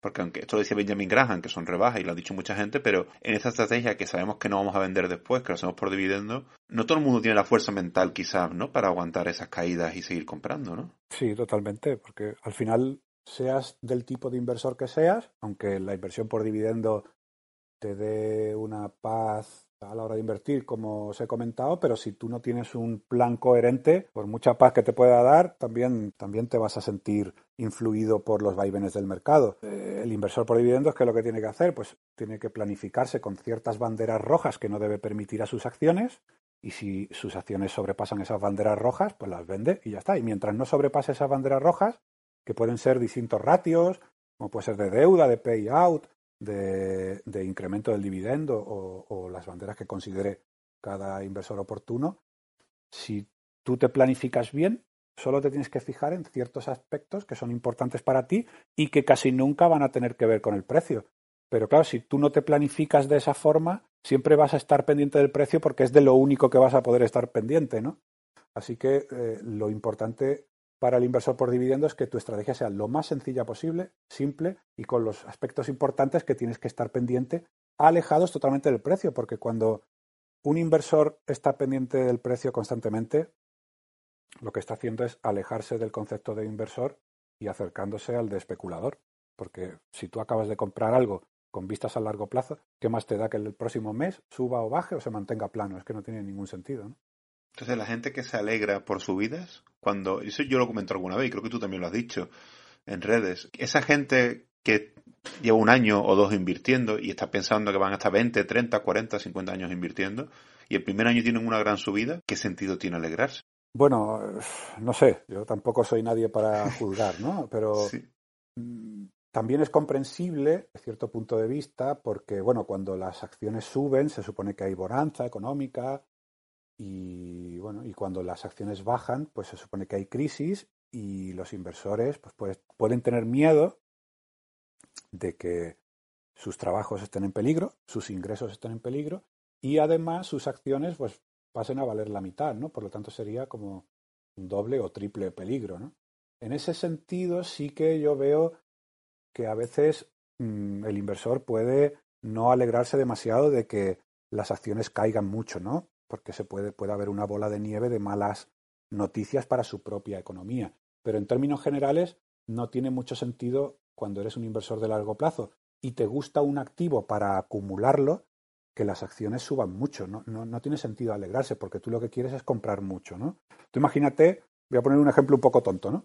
Imagínate que nos avisan de que dentro de 20 años va a haber una guerra nuclear, nos lo han avisado porque, no sé, hemos cogido la máquina del tiempo y, y lo hemos sabido, ¿no? Y nos hemos construido un búnker donde nos tenemos que meter con una serie de alimentos que son los únicos que vamos a poder comprar para ese búnker. Si tú compras, empiezas a comprar alimentos para ese búnker, no tiene ningún sentido que tú te alegres de que una vez que empiezas a comprarlos empiecen a subir, porque vas a poder comprar menos para poder meterlos allí dentro y vivir de ellos, ¿no? Cuando tú tienes que vivir de algo dentro de 20 años, lo que tú quieres es que sean lo más baratos posibles a día de hoy para que con tu dinero que tú ahorras puedas comprar el mayor número de esos elementos posibles. Pues con la bolsa pasa igual. Si tú quieres vivir de, tus activos dentro de 30 años, lo, lo, que menos debes desear es que mientras tú tengas poder de compra, que se vayan encareciendo mucho esos activos, porque vas a poder comprar menos cada mes. Tú lo que quieres es acumular el máximo número de activos posibles para que en todo caso a partir de que te retires, sí que es muy provechoso para el inversor que empiecen a subir como la espuma, ¿no? Pero, pero si tú lo que necesitas es vivir de la leche de tus vacas, tú lo que quieres es que las vacas sean lo más baratas posibles para poder tener una granja llena del mayor número de vacas posibles, porque si las vacas, desde que compras la primera, empiezan a encarecerse, al final solo vas a poder comprar dos o tres, porque se han puesto tan caras que no puedes llenar tu granja de vacas, ¿no? Y una persona que tenga una estrategia de activos para que le den una renta en el retiro, A lo mejor otro tipo de estrategias no, pero la estrategia de la inversión para, para conseguir rentas, lo que necesitas es que los activos que te gustan para vivir de tus rentas dentro de mucho tiempo se mantengan, si no muy baratos, por lo menos que no se encarezcan mucho para que puedas comprar los, el mayor número de, de activos posibles con, tu, con tus ingresos actuales. Antonio, me ha chiflado la metáfora que has dicho de la bomba nuclear. Que me ha chiflado, me parece súper, súper intuitiva, súper práctica y es que es, vamos, me chifla. Yo, cuando este programa se publique, vamos, la voy a usar más de una vez. me encanta, me encanta, me encanta, porque es que aparte queda súper claro el concepto. O sea, yo no, yo jamás lo habría dicho tan claro como lo has dicho tú. Yo me, me alegra mucho que hayas dicho esa metáfora. ¿Eh? Imagínate que tienes que comprar, solo puedes comprar latas de atún para tu, para tu búnker. Pues si las latas de atún de repente se ponen a mil euros la lata, pues ya me dirás cuántas puedes acumular. ¿no? A ti lo que te interesa es que se abaraten. Lo normal es que si todo el mundo lo sabe, que al final es lo que pasa en la bolsa, ¿no? Lo normal es que si todo el mundo sabe que lo único que puedes comprar para ese sitio son latas de atún, las latas de atún se van a poner prohibitivas. Y al final es lo mismo que ocurre con la bolsa, ¿no? Los activos de moda, todo el mundo sabe, entre comillas, que son los que hay que tener, porque son los que todo el consenso cree que son las mejores inversiones para el futuro y al final se encarecen. Antonio, un poco ya trasteando en, Valeo y, en las acciones que tienes, eh, destaca sobre todo la parte de renta variable, que, se, que su estructura esté formada por empresas de dividendo crecientes. Entonces, siendo Valeo un fondo de revalorización, que no de reparto, por qué se apuesta por estas empresas de dividendo crecientes, eh, por ejemplo, con respecto, por ejemplo, a, las FANG o a las tecnologías que ahora tienen un crecimiento mucho más fuerte. Hmm. Bueno, básicamente porque te permiten desarrollar una estrategia simple, sencilla y muy eficiente, ¿eh? con unos datos históricos que son incontestables. Las acciones de, que reparten dividendos como media, no me refiero a las dividend growers, sino simplemente las que reparten, han obtenido una mayor rentabilidad eh, que las acciones que no reparten desde que, desde que hay datos. Los datos más, la mayor cantidad de datos se tiene desde la década de los 70 y en casi 50 años han obtenido mayor rentabilidad las acciones que reparten que las que no reparten. Eh, y esto no ha sido eh, en todo el ciclo y nada más, ¿no? sino que si incluso dividimos eh, ese ciclo de 50 años en ciclos de 10 años, en cada uno de esos 10 años ya fuese un ciclo proinflación o, o un ciclo en el que la inflación se fuese reduciendo o de bonanza económica o de crisis, en cada uno de esos ciclos las acciones dividenderas como media eh, han obtenido una mayor rentabilidad que las acciones que nos reparten. ¿no? Además, las acciones de dividendo creciente han obtenido una mayor rentabilidad que, que, las acciones simplemente dividenderas, ¿no? O sea, que las que o bien lo mantenían o lo recortaban, ¿no? Bueno, eh, aparte, el hecho de que sean más rentables tampoco es lo más importante, ¿no? Porque para un inversor, digamos, DGI, ¿no? Eh, Dividend Growth Investor, eh, su objetivo tampoco es batir al mercado, ni ser más rentable que el vecino, ni nada por el estilo, sino que es simplemente tener un método de inversión con el que se sienta identificado, enfocado en las rentas y, no en el movimiento de los precios, como, como hemos recalcado antes. ¿no? Mm. Además de la rentabilidad, está el hecho también de que en cada uno de esos ciclos, en cada uno de los ciclos, tanto de largo plazo como de corto plazo, en una década, en otra, inflacionista, deflacionista, da igual. Eh, estas acciones han tenido una menor volatilidad que el resto de las acciones. Habrá personas a las que esto les importa un pimiento y habrá otra, otra serie de personas que son la mayoría, el inversor medio, a los que sí les importa que su cartera no tenga tanta volatilidad, incluso obteniendo una rentabilidad parecida o mayor, ¿no? Y bueno, al final yo creo que esto, que son simplemente datos, ¿no? Yo creo que tiene que ver con que el dividendo creciente Mm, es una consecuencia de características comunes de este tipo de empresas, ¿no? Son empresas que tienen un crecimiento estable de sus beneficios a lo largo de los ciclos de, medio plazo, largo plazo, eh, tienen un payout sostenible, es decir, que eh, de todas las ganancias que tiene esa empresa, no reparten todas sus ganancias en dividendos, sino que eh, lo hacen en, una, en un porcentaje moderado o pequeño de esas ganancias para que con el resto pues puedan seguir eh, creciendo, comprando activos, etcétera, etcétera. Em, tienen una deuda moderada, también es una característica común de las dividend growers, eh, incluso algunas mm, casi ni tienen, ni tienen deuda.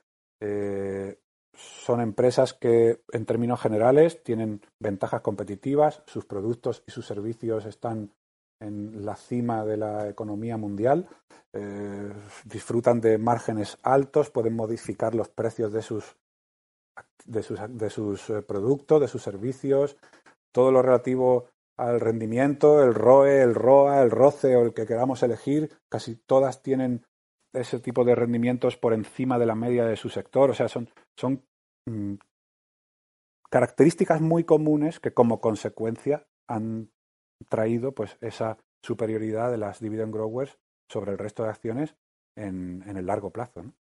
Eh, ¿Los datos son de, empresas americanas o ya o están extendidos al resto de, países? Donde hay más datos es en Estados Unidos, pero si buscas también eh, en el resto de países, las dividend growers también han tenido eh, una ventaja histórica sobre, sobre el resto de acciones. Hay datos de empresas japonesas, europeas, eh, canadienses, australianas, y en todos ellos se nota, por lo menos en el pasado, ¿no? El futuro pues es impredecible, es incierto, pero en el pasado se han comportado, han sido más rentables y menos volátiles.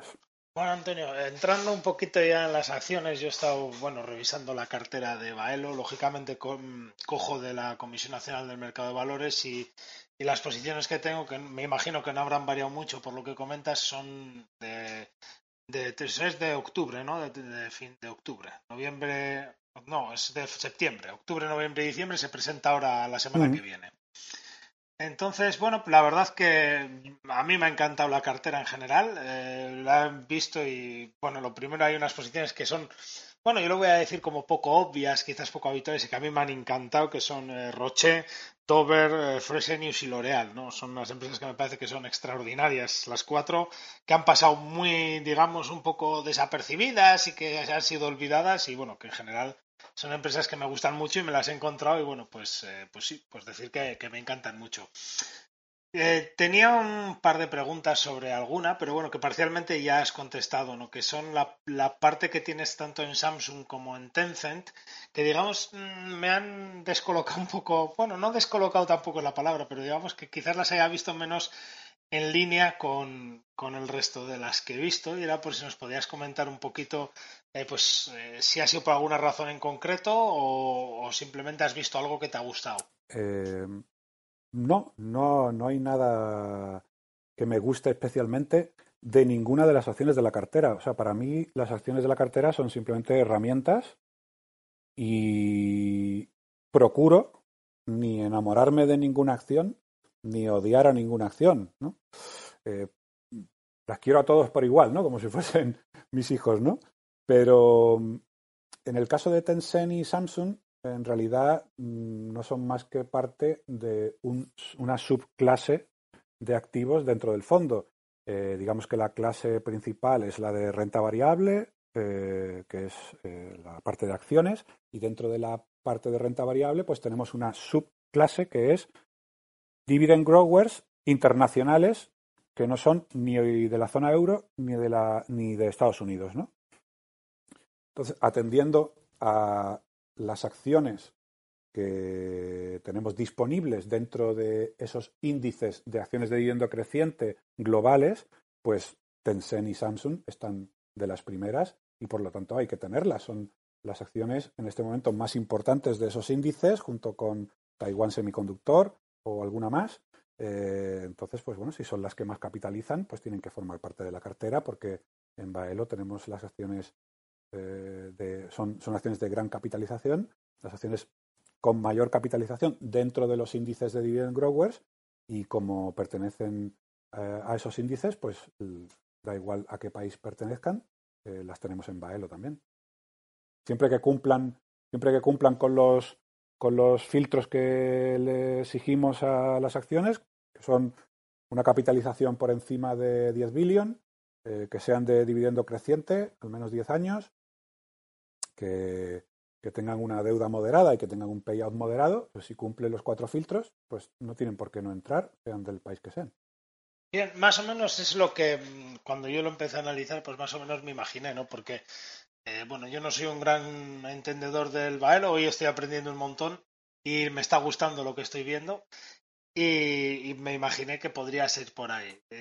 Siguiendo con las empresas que quizás no pues me hayan llamado un poquito la atención, me he encontrado con, con Bayer y Siemens, ¿no? Dos empresas enormes mm. alemanas, pero bueno, que no serían un dividend grow muy claro y bueno, el caso de Bayer que quizás esté pasando por un, por un periodo de incertidumbre, vamos a decirlo, y Siemens pues está un poco también flojilla y me ha llamado pues bueno, pues quizás un poquillo las dos. Yo, claro, como inversor particular tampoco me focalizo mucho en ellas porque lógicamente con un dividendo en Alemania del 26 y pico pues es eh, bueno, pues es una opción que no que no contemplo. Sí.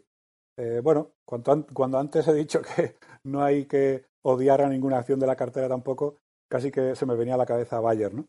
Eh, sí, es verdad, Bayer es una de estas que si uno se pone estricto, pues perfectamente la puede sacar de la cartera sin ningún problema, porque lleva tres años eh, manteniendo el dividendo, no, no aumentándolo. Eh, tres años yo creo que ya son muchos. cuando comenzó Baelo, el filtro para las acciones de la zona euro era que tuvieran 10 años consecutivos de incremento o de no recorte. Y Bayer lo cumple, ¿no? Pero sí es verdad que si en este 2021 Bayer vuelve a no aumentar el dividendo, probablemente tome la decisión de sacarla porque ya serían cuatro años sin incrementar y, eh, el propio concepto de dividend grower lleva la palabra grow incrustada, que significa crecimiento. Y si tú no incrementas el dividendo, quiere decir que la empresa se supone que no está creciendo, ¿no? Entonces, yo creo que sería bastante probable que la sacara. Vamos a esperar. Eh, creo que Bayer, si no me equivoco, entrega en mayo el dividendo. Mm, no recuerdo bien cuándo lo anuncia. Si, creo que lo anuncia en abril, puede ser. No, no estoy seguro.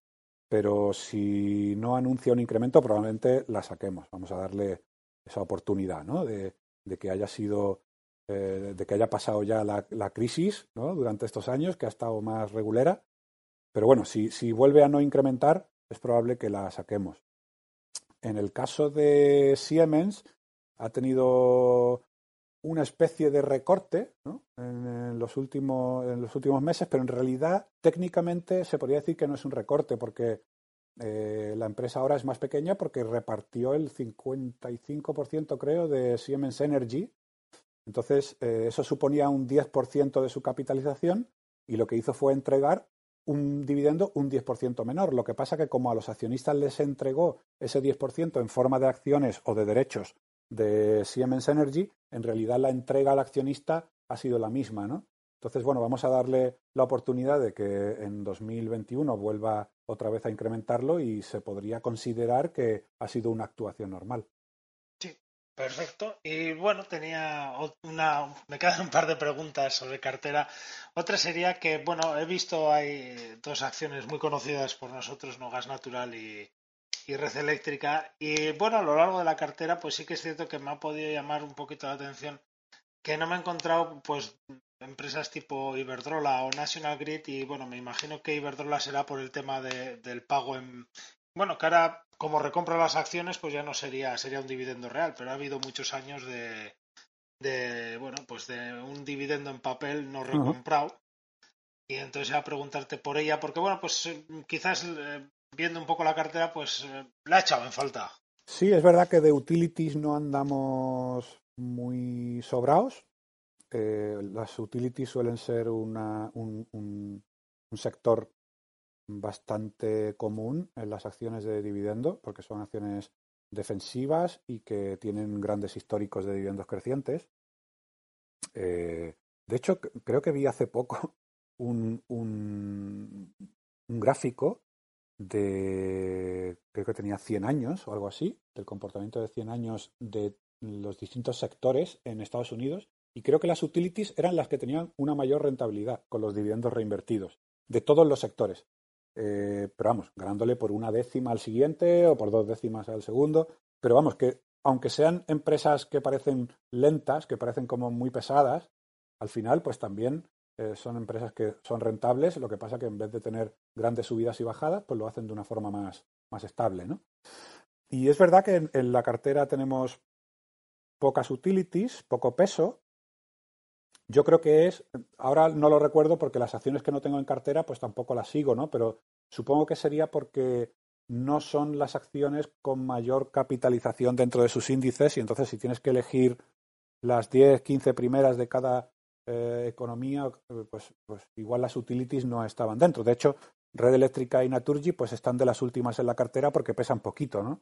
Eh, pero bueno, tampoco lo he hecho demasiado en falta porque tenemos de la parte, digamos, de acciones defensivas, porque hay acciones defensivas, acciones un poco más cíclicas, otras que son más sensibles a los tipos de interés. Pues dentro de las acciones defensivas es verdad que no tenemos de la parte de utilities, pero sí tenemos mucho en, en consumo defensivo y en salud. Entonces esa parte defensiva de la cartera la tenemos bien, bien completa. Así que bueno, aunque no, no tengamos utilities, pero tampoco lo echo de menos porque esa función de parte defensiva dentro de la renta variable la tenemos bastante cubierta. Y tenía la última, que esta quizás sea un poco, bueno, menos habitual, ¿no? Y es que, pues hemos hablado mucho de cómo elegir, pues, una acción de los índices, pero sin embargo no, no hemos hablado de cómo elegir, eh, pues, estos bonos, ¿no? Y es cierto que he visto bonos de máxima calidad de gobiernos, pero luego me encontró también aquí unos bonos que, que corresponden a, a Merck y a Toyota y algo aquí que pone Berkshire también, ¿no?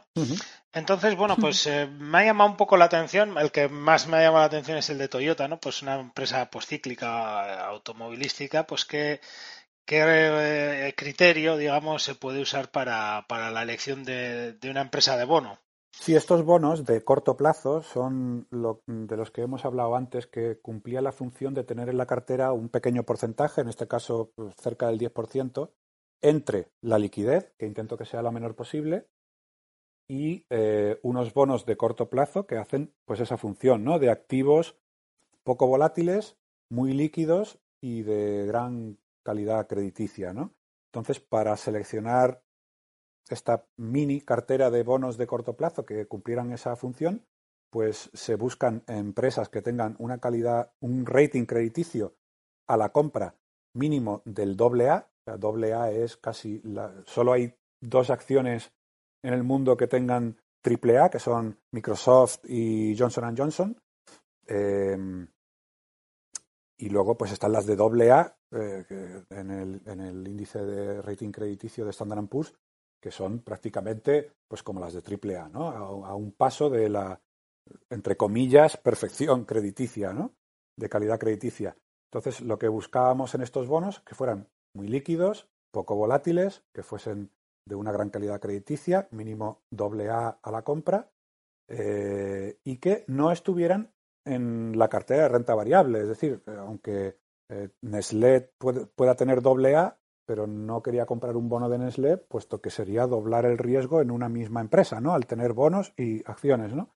Eh, entonces busqué empresas que fuesen de gran calidad y que no estuvieran dentro de la cartera de acciones porque no cumplían con los requisitos que le pedimos a las acciones. Y son empresas extranjeras, pero que cotizan eh, con deuda en euros y, no influye el riesgo de divisa, ¿no? Porque son bonos emitidos y cotizados en, euros.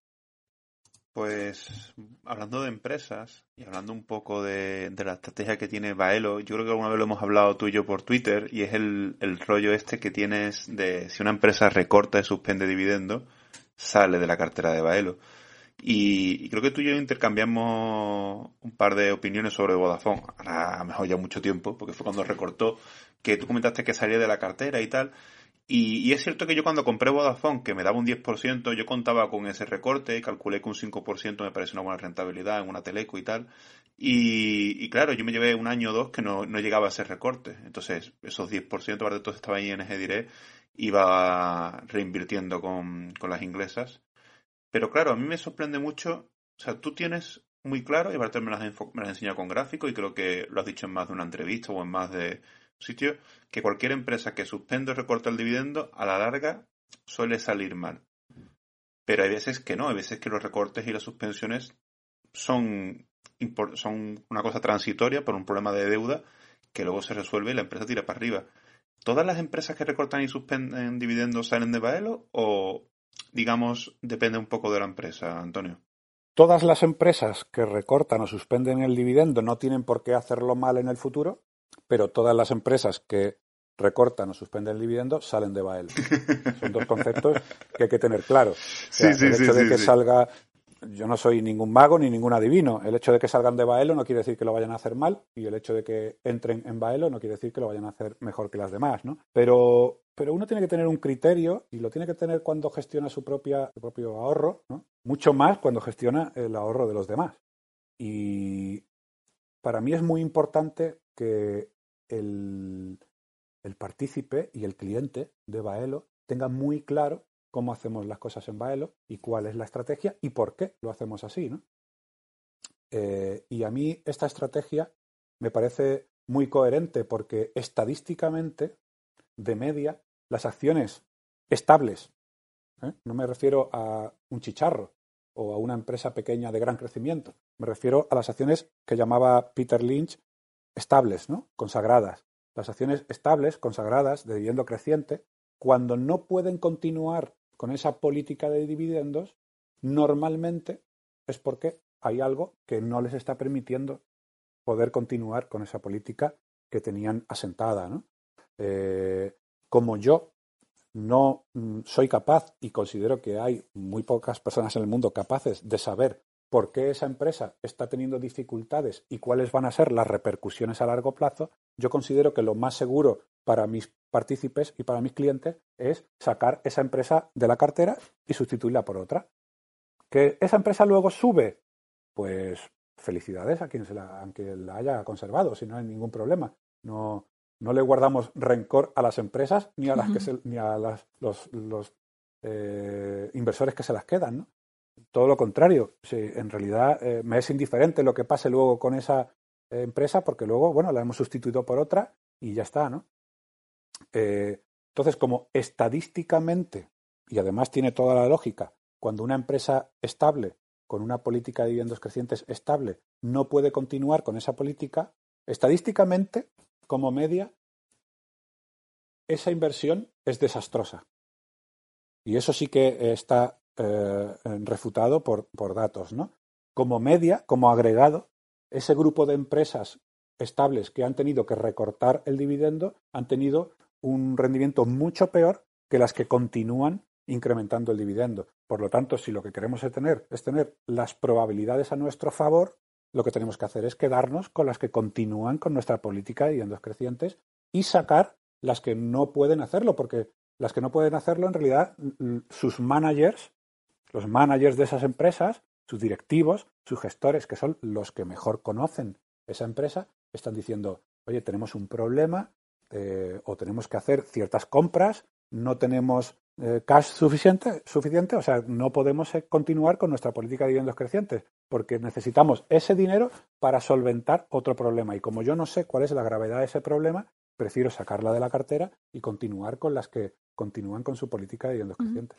Me parece, mm, me gustaría destacar una cosa que dijiste, Antonio, que es que cuando vendes una empresa ya, digamos que, que te despreocupas de ella y le deseas lo mejor, porque creo que a veces tenemos problemas para hacer las paces, digamos, con decisiones que tomamos y aceptarlas. Es decir, tú una vez que tomas una decisión, ya la has tomado y lo que pase con esa empresa ya no, no te toca, digamos, no te atañe, ¿no? Entonces, hay veces que, alguien vende una empresa y luego sigue revisando su cotización para ver qué pasa con ella, tal. Creo que, que es importante el, el, aceptar que hemos tomado una decisión y que las consecuencias que vengan las tendremos que asumir también. Sí, totalmente. Eh, de hecho, ha puesto loco el ejemplo de Vodafone. Eh, yo no tengo ahora ni idea de a qué precio cotiza Vodafone, pero es que ni la más absoluta idea. ¿eh? ¿Por qué? Pues porque, bueno, una vez que la vendes, pues te despreocupas, porque ¿qué más da lo que haga Vodafone si ya, ya no es tuya, ¿no? Ya no la tienes, ya no trabaja para ti. pues ¿qué más da, no? Incluso tienes que entender que el hecho de que luego esa empresa, por lo que sea, suba como la espuma, tampoco tiene por qué ser una consecuencia negativa para ti. Bueno, pues al final ha pasado así pues igual que si al final termina cayendo, no debes considerarlo como una consecuencia positiva para ti. Una vez que ya no está en tu cartera, tampoco tienes que estar valorando si tu decisión ha sido buena o no por el resultado posterior de ese activo que has decidido eliminar de la cartera. Al final, lo que cuenta es que tu proceso inversor, que ahora está muy de moda la palabra, ¿no? Sea el adecuado y si es el adecuado, da igual lo que haga luego ese activo después de venderlo. Claro, Antonio, yo, yo hay una cosa que veo muy clara ahí, que es cuando tú eh, tienes una empresa, como puede ser Vodafone, que a lo mejor la vendes en pérdidas, la, vendes en un ciclo bajo, pero imagínate que la vendes en marzo y con, ese, y con esas libras compras Diageo. Aunque Vodafone se recupere, Diageo se ha recuperado mejor más fuerte. Entonces, te tienes que preocupar más de las empresas que has comprado en ese momento, no de las que vendiste y se han subido, ¿no? Porque ya, como tú dices, no están. Y aún así, muchas veces, aunque hayan subido, como ese dinero también lo has invertido, ese dinero a lo mejor está componiendo de igual manera o mejor. Claro, se juntan muchas cosas. Primero que Baelo está muy diversificada y en el 60% de renta variable hay aproximadamente 60 acciones. O sea que el hecho de que una acción suba mucho, suba poco o baje mucho, baje poco, en realidad tampoco influye tanto porque pesa poquito dentro de la cartera completa. Entonces tampoco te tienes que preocupar demasiado por una acción determinada. Eh, y luego, pues como tú dices, tú puedes vender una acción que en un momento puede estar en pérdida. Hemos vendido otras acciones que han recortado y estaban en ganancias. Pero bueno, en el caso de Vodafone, que estaba en pérdidas, la vendes, luego puede subir, pero es verdad que luego la que, la que compras para sustituirla puede también subir. O sea que mm, tampoco es tan preocupante, ¿no? Ya te digo, es una vez que la vendes, prácticamente tienes que mostrarle eh, la más absoluta indiferencia, porque no, no, no, sirve de nada estar pendiente de una acción que hayas vendido. Eh, Antonio, yo tenía una pregunta, bueno, porque creo que quizás ahora sea el momento en el que, digo, en el 2021, donde puede haber un pequeño impasse, ¿no? Que veamos que quizás Estados Unidos deje de ser principal potencia clara en el mundo y que China empiece a tener quizás un poquito más que ver. Entonces, bueno, yo eh, que tengo alguna empresa china ya en cartera, eh, sí que es cierto que me cuesta porque, hombre, en muchos aspectos busco también pues lo mismo que buscas tú, ¿no? Que estén unos dividendos crecientes, un balance que esté bien eh, bueno, este tipo de cosas y una capitalización, bueno, un poquito, un poquito grande, ¿no? Entonces, eh, ¿te plantearías de cara a unos años eh, para, ese, para esa parte de la cartera que has comentado antes, poder incorporar alguna empresa que sea china o cotice en Hong Kong o de este estilo? Sí, bueno, ya antes me lo has comentado tú mismo, ¿no? Que está Tencent en cartera Sí, efectivamente. Sí. sí. no tengo nada en contra de tener empresas ni chinas ni de cualquier otro país emergente. Sí que es cierto que está limitado aproximadamente a un 5% de la cartera en, activos emergentes. Eh, esto es así no porque piense que pueda ser malo o bueno, sino porque en Baelo prima tanto la estabilidad como la rentabilidad a largo plazo.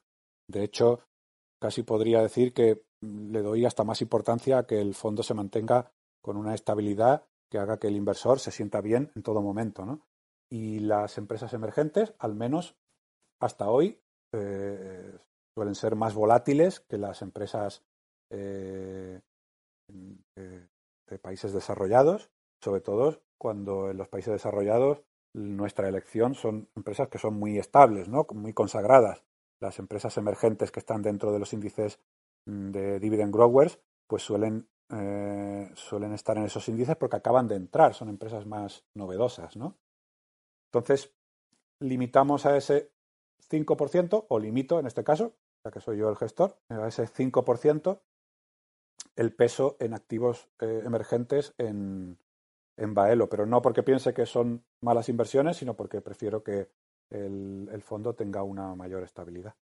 En el futuro, pues no lo sé, porque si en el futuro eh, terminan cambiando las tornas y los países dominantes son China e India en vez de Estados Unidos y eh, Inglaterra o Alemania o los que sean, pues claro, a lo mejor se vuelven más estables las empresas eh, de estos países que las de los anteriores, ¿no? El futuro es incierto, o sea que ya veremos en el futuro si tenemos que modificar algo de esos porcentajes, pero por ahora, por ahora el, porcentaje máximo de emergentes es el 5%. Fíjate que, bueno, yo que este año he mirado, bueno, el último, digamos, quizás 30 meses he estado incorporando a mi rutina habitual de mirar empresas, empresas chinas. Hay una cosa que sí que en cierto modo me comienza a llamar un poco la atención, porque ¿cómo podríamos considerar que un país eh, deja de ser emergente? ¿Por la pertenencia a un índice? ¿Porque lo dice uno que ya es emergente? Es un tema que, bueno, que mm, Claro que, y es que no tengo ninguna respuesta tampoco, que simplemente pues que me llama la atención porque, por ejemplo, Corea del Sur hay lugares que aparece pues como emergente, hay lugares que ya aparece como desarrollado. Eh, China, pues si nos vamos a Shanghái, cualquiera se da una vuelta por Shanghái, pues desde luego no tiene nada que ver con Brasil o, simplemente con una parte de China interior. De la misma forma que tampoco tiene nada que ver Nueva York con una parte interior pues de Ohio o de cualquier estado del interior. Entonces, ahí creo que no sé, no sabría yo muy bien cómo verlo. Y de hecho, este año yo, las empresas que he tenido en cartera china, pues ha habido muchas que no han tenido más volatilidad que, por ejemplo, pues otras eh, europeas o norteamericanas, ¿no? Y el segundo impedimento que quizás me he encontrado es que en Asia eh, lo que me ha llamado mucho la atención es que no hay esta cultura de, dividendo creciente que quizás nosotros eh, tenemos más arraigada, ¿no? Quizás en un futuro pues eh, la haya, pero ahora es muy habitual que si una empresa baja los beneficios, bajen el dividendo. Sí que es cierto que las más antiguas y quizás más grandes están adoptando ya el, el al menos mantenerlo, ¿no? Pero claro, esto pues nos supone a nosotros un, problema. No sé cómo lo ves. Sí, bueno, yo en cuanto a considerar un país desarrollado o emergente, sé exactamente lo mismo que tú o incluso menos. O sea, no, no tengo tampoco un criterio, pero mm, yo supongo, supongo que los índices no solo tienen en cuenta la capitalización o, o, la salud económica de cada país, sino también su estabilidad política o si está gobernado por regímenes autoritarios o si gozan de estabilidad, democracia, etcétera, etcétera. ¿no? Yo creo que por eso hay índices que pueden tener a ciertos países como emergentes, otros índices que los tienen como desarrollados. Pero bueno, mm, yo me guío, yo me guío por porque estén eh, precisamente en esos índices que comentas, ¿no? Si el país está dentro del índice de países emergentes, lo considero para el fondo dentro de eh, la parte de emergentes. Si está dentro de los desarrollados, lo considero como parte de, de, la, de la cartera de países desarrollados. Tampoco me pongo a, yo a investigar como si fuese economista para ver si lo tengo que considerar eh, de una manera o de otra. ¿no?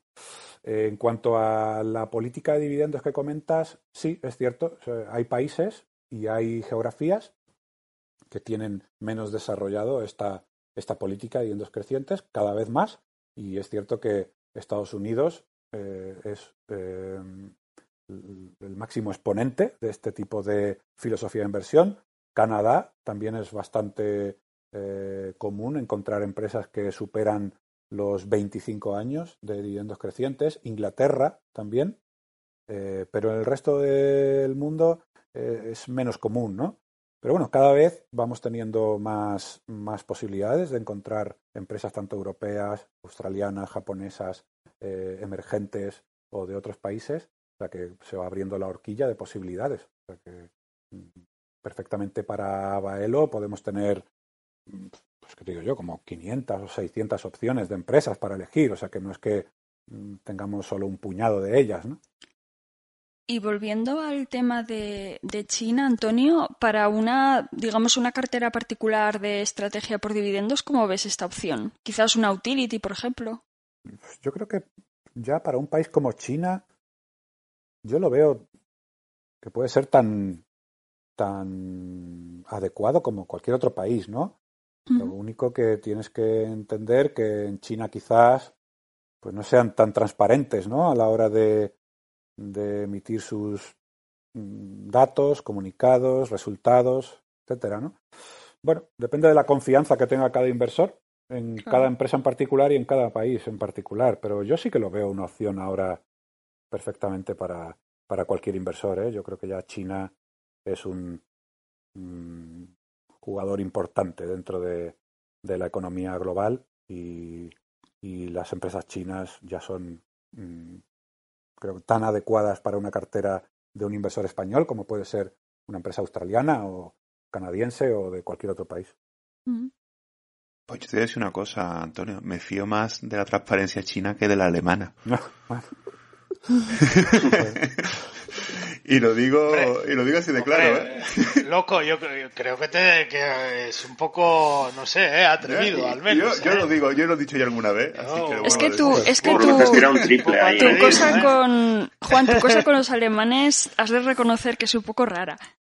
Sí, sí, sí, sí. Eso bueno, es ahí, algo- hay dos ejemplos. ¿Cuál fue? Wi- ¿Wildcard fue? Wildcard una- y Volkswagen, ¿no?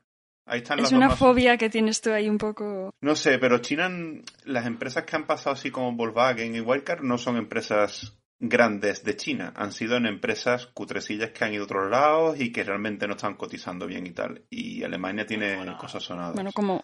Ha habido también en China alguna cosa sonada como el Starbucks este, Es verdad. que ha sido una, un poco menos que una estafa. Y en Estados cosas- Unidos. Que China Ha es muy grande, hay muchos. sí, sí, sí, sí, pero que esa no... Bueno, yo tengo mi, mi opinión. No, ya, Pues ya, la ya. ya. información que te llega de China, pues vete tú a saber, al final también. Claro.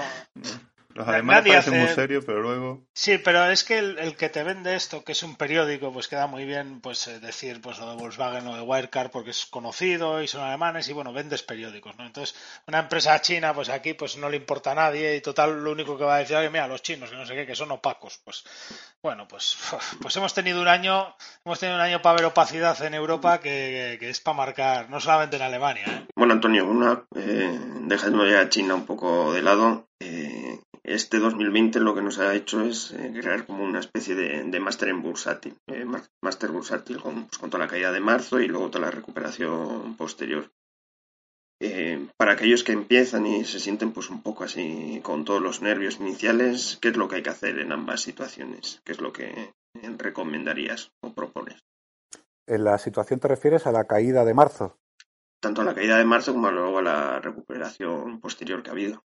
Bueno, es, muy difícil, ¿no? Porque no es lo mismo ser un inversor con cierta experiencia, sobre todo en caídas bursátiles anteriores, que ser un inversor que acaba de empezar a invertir y se encuentra con lo de marzo, ¿no? Eh, yo creo que lo más importante de un inversor, mm, aunque siempre es importante tu comportamiento eh, en el momento presente que están ocurriendo los acontecimientos, creo que es más importante incluso la planificación. O sea, si tú eres un inversor bien planificado y metódico y respetas esa planificación siendo metódico, da igual cuánto llueva, da igual cuánto truene o da igual eh, lo que brille el sol cuando la bolsa es alcista. Si tú sigues tu método, da igual lo que ocurra. Sin embargo, si tú no estás bien planificado o tu planificación no se adapta a tu propia personalidad o a tu propia situación o tu perfil de riesgo, cuando vengan mal dadas, dudarás de tu plan y creías que eras metódico, pero al final parece que no tanto, ¿no? Porque empiezas a dudar de tu propio sistema, de tu propio método, de tu propio plan y cometes errores emocionales. Así que lo que yo le recomendaría a quien empezara es que se creara un plan y que ese plan estuviera muy, muy, eh, que fuese muy afín a su propia personalidad y a su propia situación y a su propio gusto por las inversiones, su, propio aversión, su propia aversión al riesgo y, y que fuese un plan que le permitiera operar con normalidad en cualquier circunstancia de mercado, ya fuese un ciclo bajista, un ciclo alcista o un ciclo plano o de tensiones sociopolíticas o, pase lo que pase, ¿no? Eh, si, si uno invierte al tuntún, sin un plan, sin una estrategia clara, eh, es más probable que cuando las cosas eh, se tuerzan y las noticias negativas invadan los medios de comunicación, cometas más errores emocionales que si Mm. tienes un buen plan adaptado a ti y al que te puedes aferrar cuando las cosas vayan mal. De hecho, cuando tienes un plan que se adapta perfectamente a ti y te has vuelto una persona metódica, en realidad es que es, raro que vaya a ocurrir algo que realmente te afecte porque es que ni siquiera vas, a prestar atención a las noticias, ¿no? Incluso te van a resultar indiferentes. Vas a estar ahí haciendo eh, scroll en el trend line de, de Twitter y, y prácticamente todo lo que sean noticias las vas a pasar por alto porque te van a dar igual, ¿no? Porque tú en realidad tienes que estar a otras cosas, ¿no? Eh, para mí eso es lo más importante, eh, tener un buen plan y, y ser metódico. Claro. Y te queríamos preguntar también por la colección Baelo, con qué, digamos, con qué propósito nace o de dónde viene la idea. Bueno, esto es otra, otra cosa igual que ocurrió con, con el tema del fondo, ¿no? No era algo eh, que estuviese previsto hacer, simplemente, pues bueno, mm, charlas con un amigo que te pregunta sobre cosas que se pueden hacer a través de, de lo aprendido, pues ya sea con la experiencia en el fondo o con, o con, el, con el blog. Y, bueno, surgió, surgió esta, esta idea de, de crear una serie de, de publicaciones, de libros, que tenían que ver con la filosofía de Baelo y que no estaban traducidos al castellano y que podían ser muy útiles tanto para los partícipes del fondo como también para otros eh, miembros de la comunidad inversora que no son partícipes pero que gustan de ese tipo de filosofía de inversión, ¿no? Como la cartera permanente o en vuestro caso las acciones de dividendos, eh, bueno, temas relacionados con la diversificación de carteras, eh, gestión pasiva, ahorro de costes, todo ese tipo de temas que en los que he incidido durante más de una década en, el blog y que los he llevado a cabo y los he puesto eh, a trabajar en, el, en, el, fondo, ¿no? Y surgió así. Pues, y, bueno, eh, el primero la verdad es que se ha lanzado y ha tenido un, un, éxito incluso mayor del que esperaba. Yo creía que, bueno, iba a funcionar bien, iba a gustar pero la verdad es que está funcionando muy bien, está teniendo muy buena acogida y bueno, veremos los siguientes si, si siguen gustando como el primero. Genial. ¿Y nos puedes dar alguna, algún adelante de qué tipo de libros están por venir? Bueno, pues lo que he comentado antes, eh, todo lo que tenga relación con diversificación de carteras, dividendos crecientes, inversión por dividendos, eh, gestión pasiva, ahorro de costes, simplicidad en la inversión, eh, psicología inversora, todo ese tipo de temas, pues me gustaría tratarlos en la colección. Genial. Yo si traes el de Geraldine, que sepas que vas a lo voy a comprar, vamos. Ya somos dos. Ponlo por seguro. bueno, si traes el de Geraldine de dividendos crecientes, vamos. por ahí tienes nicho, Antonio, que por dividendos no hay muchos libros traducidos. Sí, es cierto, hay, hay poco, la verdad, hay poco. Pero bueno, eh, intentaremos. Intentaremos traer los, más interesantes.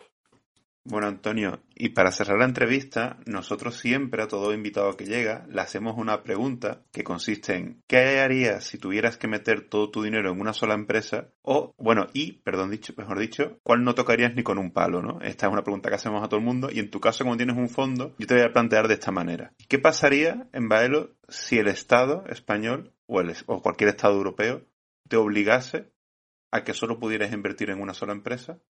Eso para la primera pregunta. Y para la parte 2, ¿cuál empresa no tocarías ni con un palo? Que esa yo creo que no hay que cambiarla. Eh, bueno, yo te voy a hablar sobre las que tengo en Baelo. ¿vale? son las que, las que conozco. Vale. Si el Estado llamara a mi puerta y me dijera, buenos días, le obligamos a tener solo una acción en el fondo. Uf, la verdad es que es difícil porque, como os he comentado antes, tampoco te tienes que enamorar de ninguna, todas son importantes, ¿no? Digamos que elegiría una que tuviese una especie de binomio entre, bueno, que fuese una empresa, digamos, moderada, ¿no? Que, fuese, que yo creyera que va a ser rentable, pero a la vez eh, que estuviese bien asentada, que fuese estable, ¿no? Quizá Johnson Johnson, a lo mejor me quedaría con ella, no porque piense que va a ser la más rentable, ¿eh? porque al final las empresas consagradas eh, son, empresas muy estables que van creciendo poquito a poco y, no, son, son cohetes, como pueden ser eh, Tencent ¿no? o como pueden ser otras empresas pequeñas de, de, crecimiento. Pero quizá Johnson Johnson, no sé. Probablemente.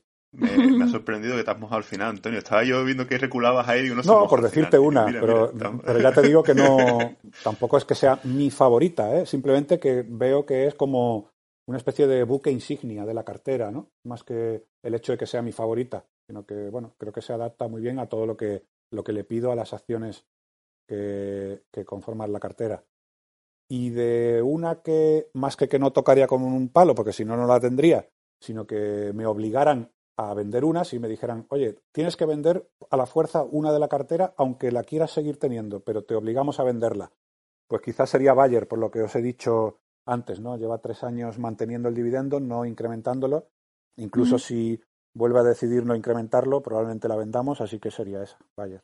Pues oye Antonio, me, me alegra que te hayas mojado, pero como tú dices, y bueno, lo que estamos diciendo aquí siempre, que lo que ha dicho Antonio ni lo que decimos en el programa son ni recomendaciones de compra ni recomendaciones de venta, cada uno tiene que hacer su propio análisis y estudiar bien el valor.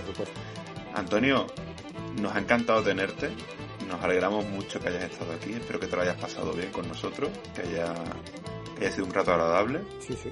Te deseamos lo mejor y, y, yo para cerrar quiero decir que aunque yo soy muy de no invertir en fondos, soy muy de inversión particular, siempre he dicho y lo sigo pensando que si algún día invirtiese en un fondo sería en el tuyo. Y te lo digo desde a nivel personal. O sea que no, no tengo ninguna intención de invertir en fondos, pero si pasase lo que hemos hablado antes, si viniese un, el Estado a obligarme a invertir en fondos, sería el tuyo, pero por descontado. Pues, muchas gracias, me parece un, un piropo tan tan grande como si me dijeras que has invertido en el fondo, porque si, eres una persona que prefieres invertir en activos individuales, pero que si tuvieras que invertir en inversiones en este, pues me parece, me parece un, un, bonito piropo, Y claro, de, de, deciros que yo también os, os escucho, ¿eh? he escuchado muchos de vuestros programas, no todos, pero porque suelo ir a hacer ejercicio aquí al Paseo Marítimo, que vivo al lado del Paseo Marítimo de Málaga, y siempre voy con, con cascos, a veces con música, a veces con podcast, a veces con lo que sea, ¿no? Y, y os tengo en el en mis suscripciones de iBox o de iBox o como cada uno uh -huh. lo quiera llamar y, y os, os, oigo y os tengo tengo presentes cada X semana. Pues Antonio, me, me, me, tomo, me, lo tomo igual. Pedazo de piropo de tu parte. Nos alegra mucho que seas uno de nuestros oyentes. Otro piropazo. Y bueno, para cerrar a todos, si alguien quiere colaborar con el programa, sabe que tiene el link en la descripción del Patreon. Y queremos agradecerle a todos los Patreons que estén actualmente colaborando con el programa. Muchas gracias a todos por escuchar, muchas gracias por apoyar. No os olvidéis de darle me gusta, compartir, comentar y un saludo y que tengáis buenas inversiones en este 2021. La canción del principio se llama Dead Birds y es del grupo The Way Down Wanderers. Un saludo. Un saludo a todos. Chao. Venga, un saludo a todos.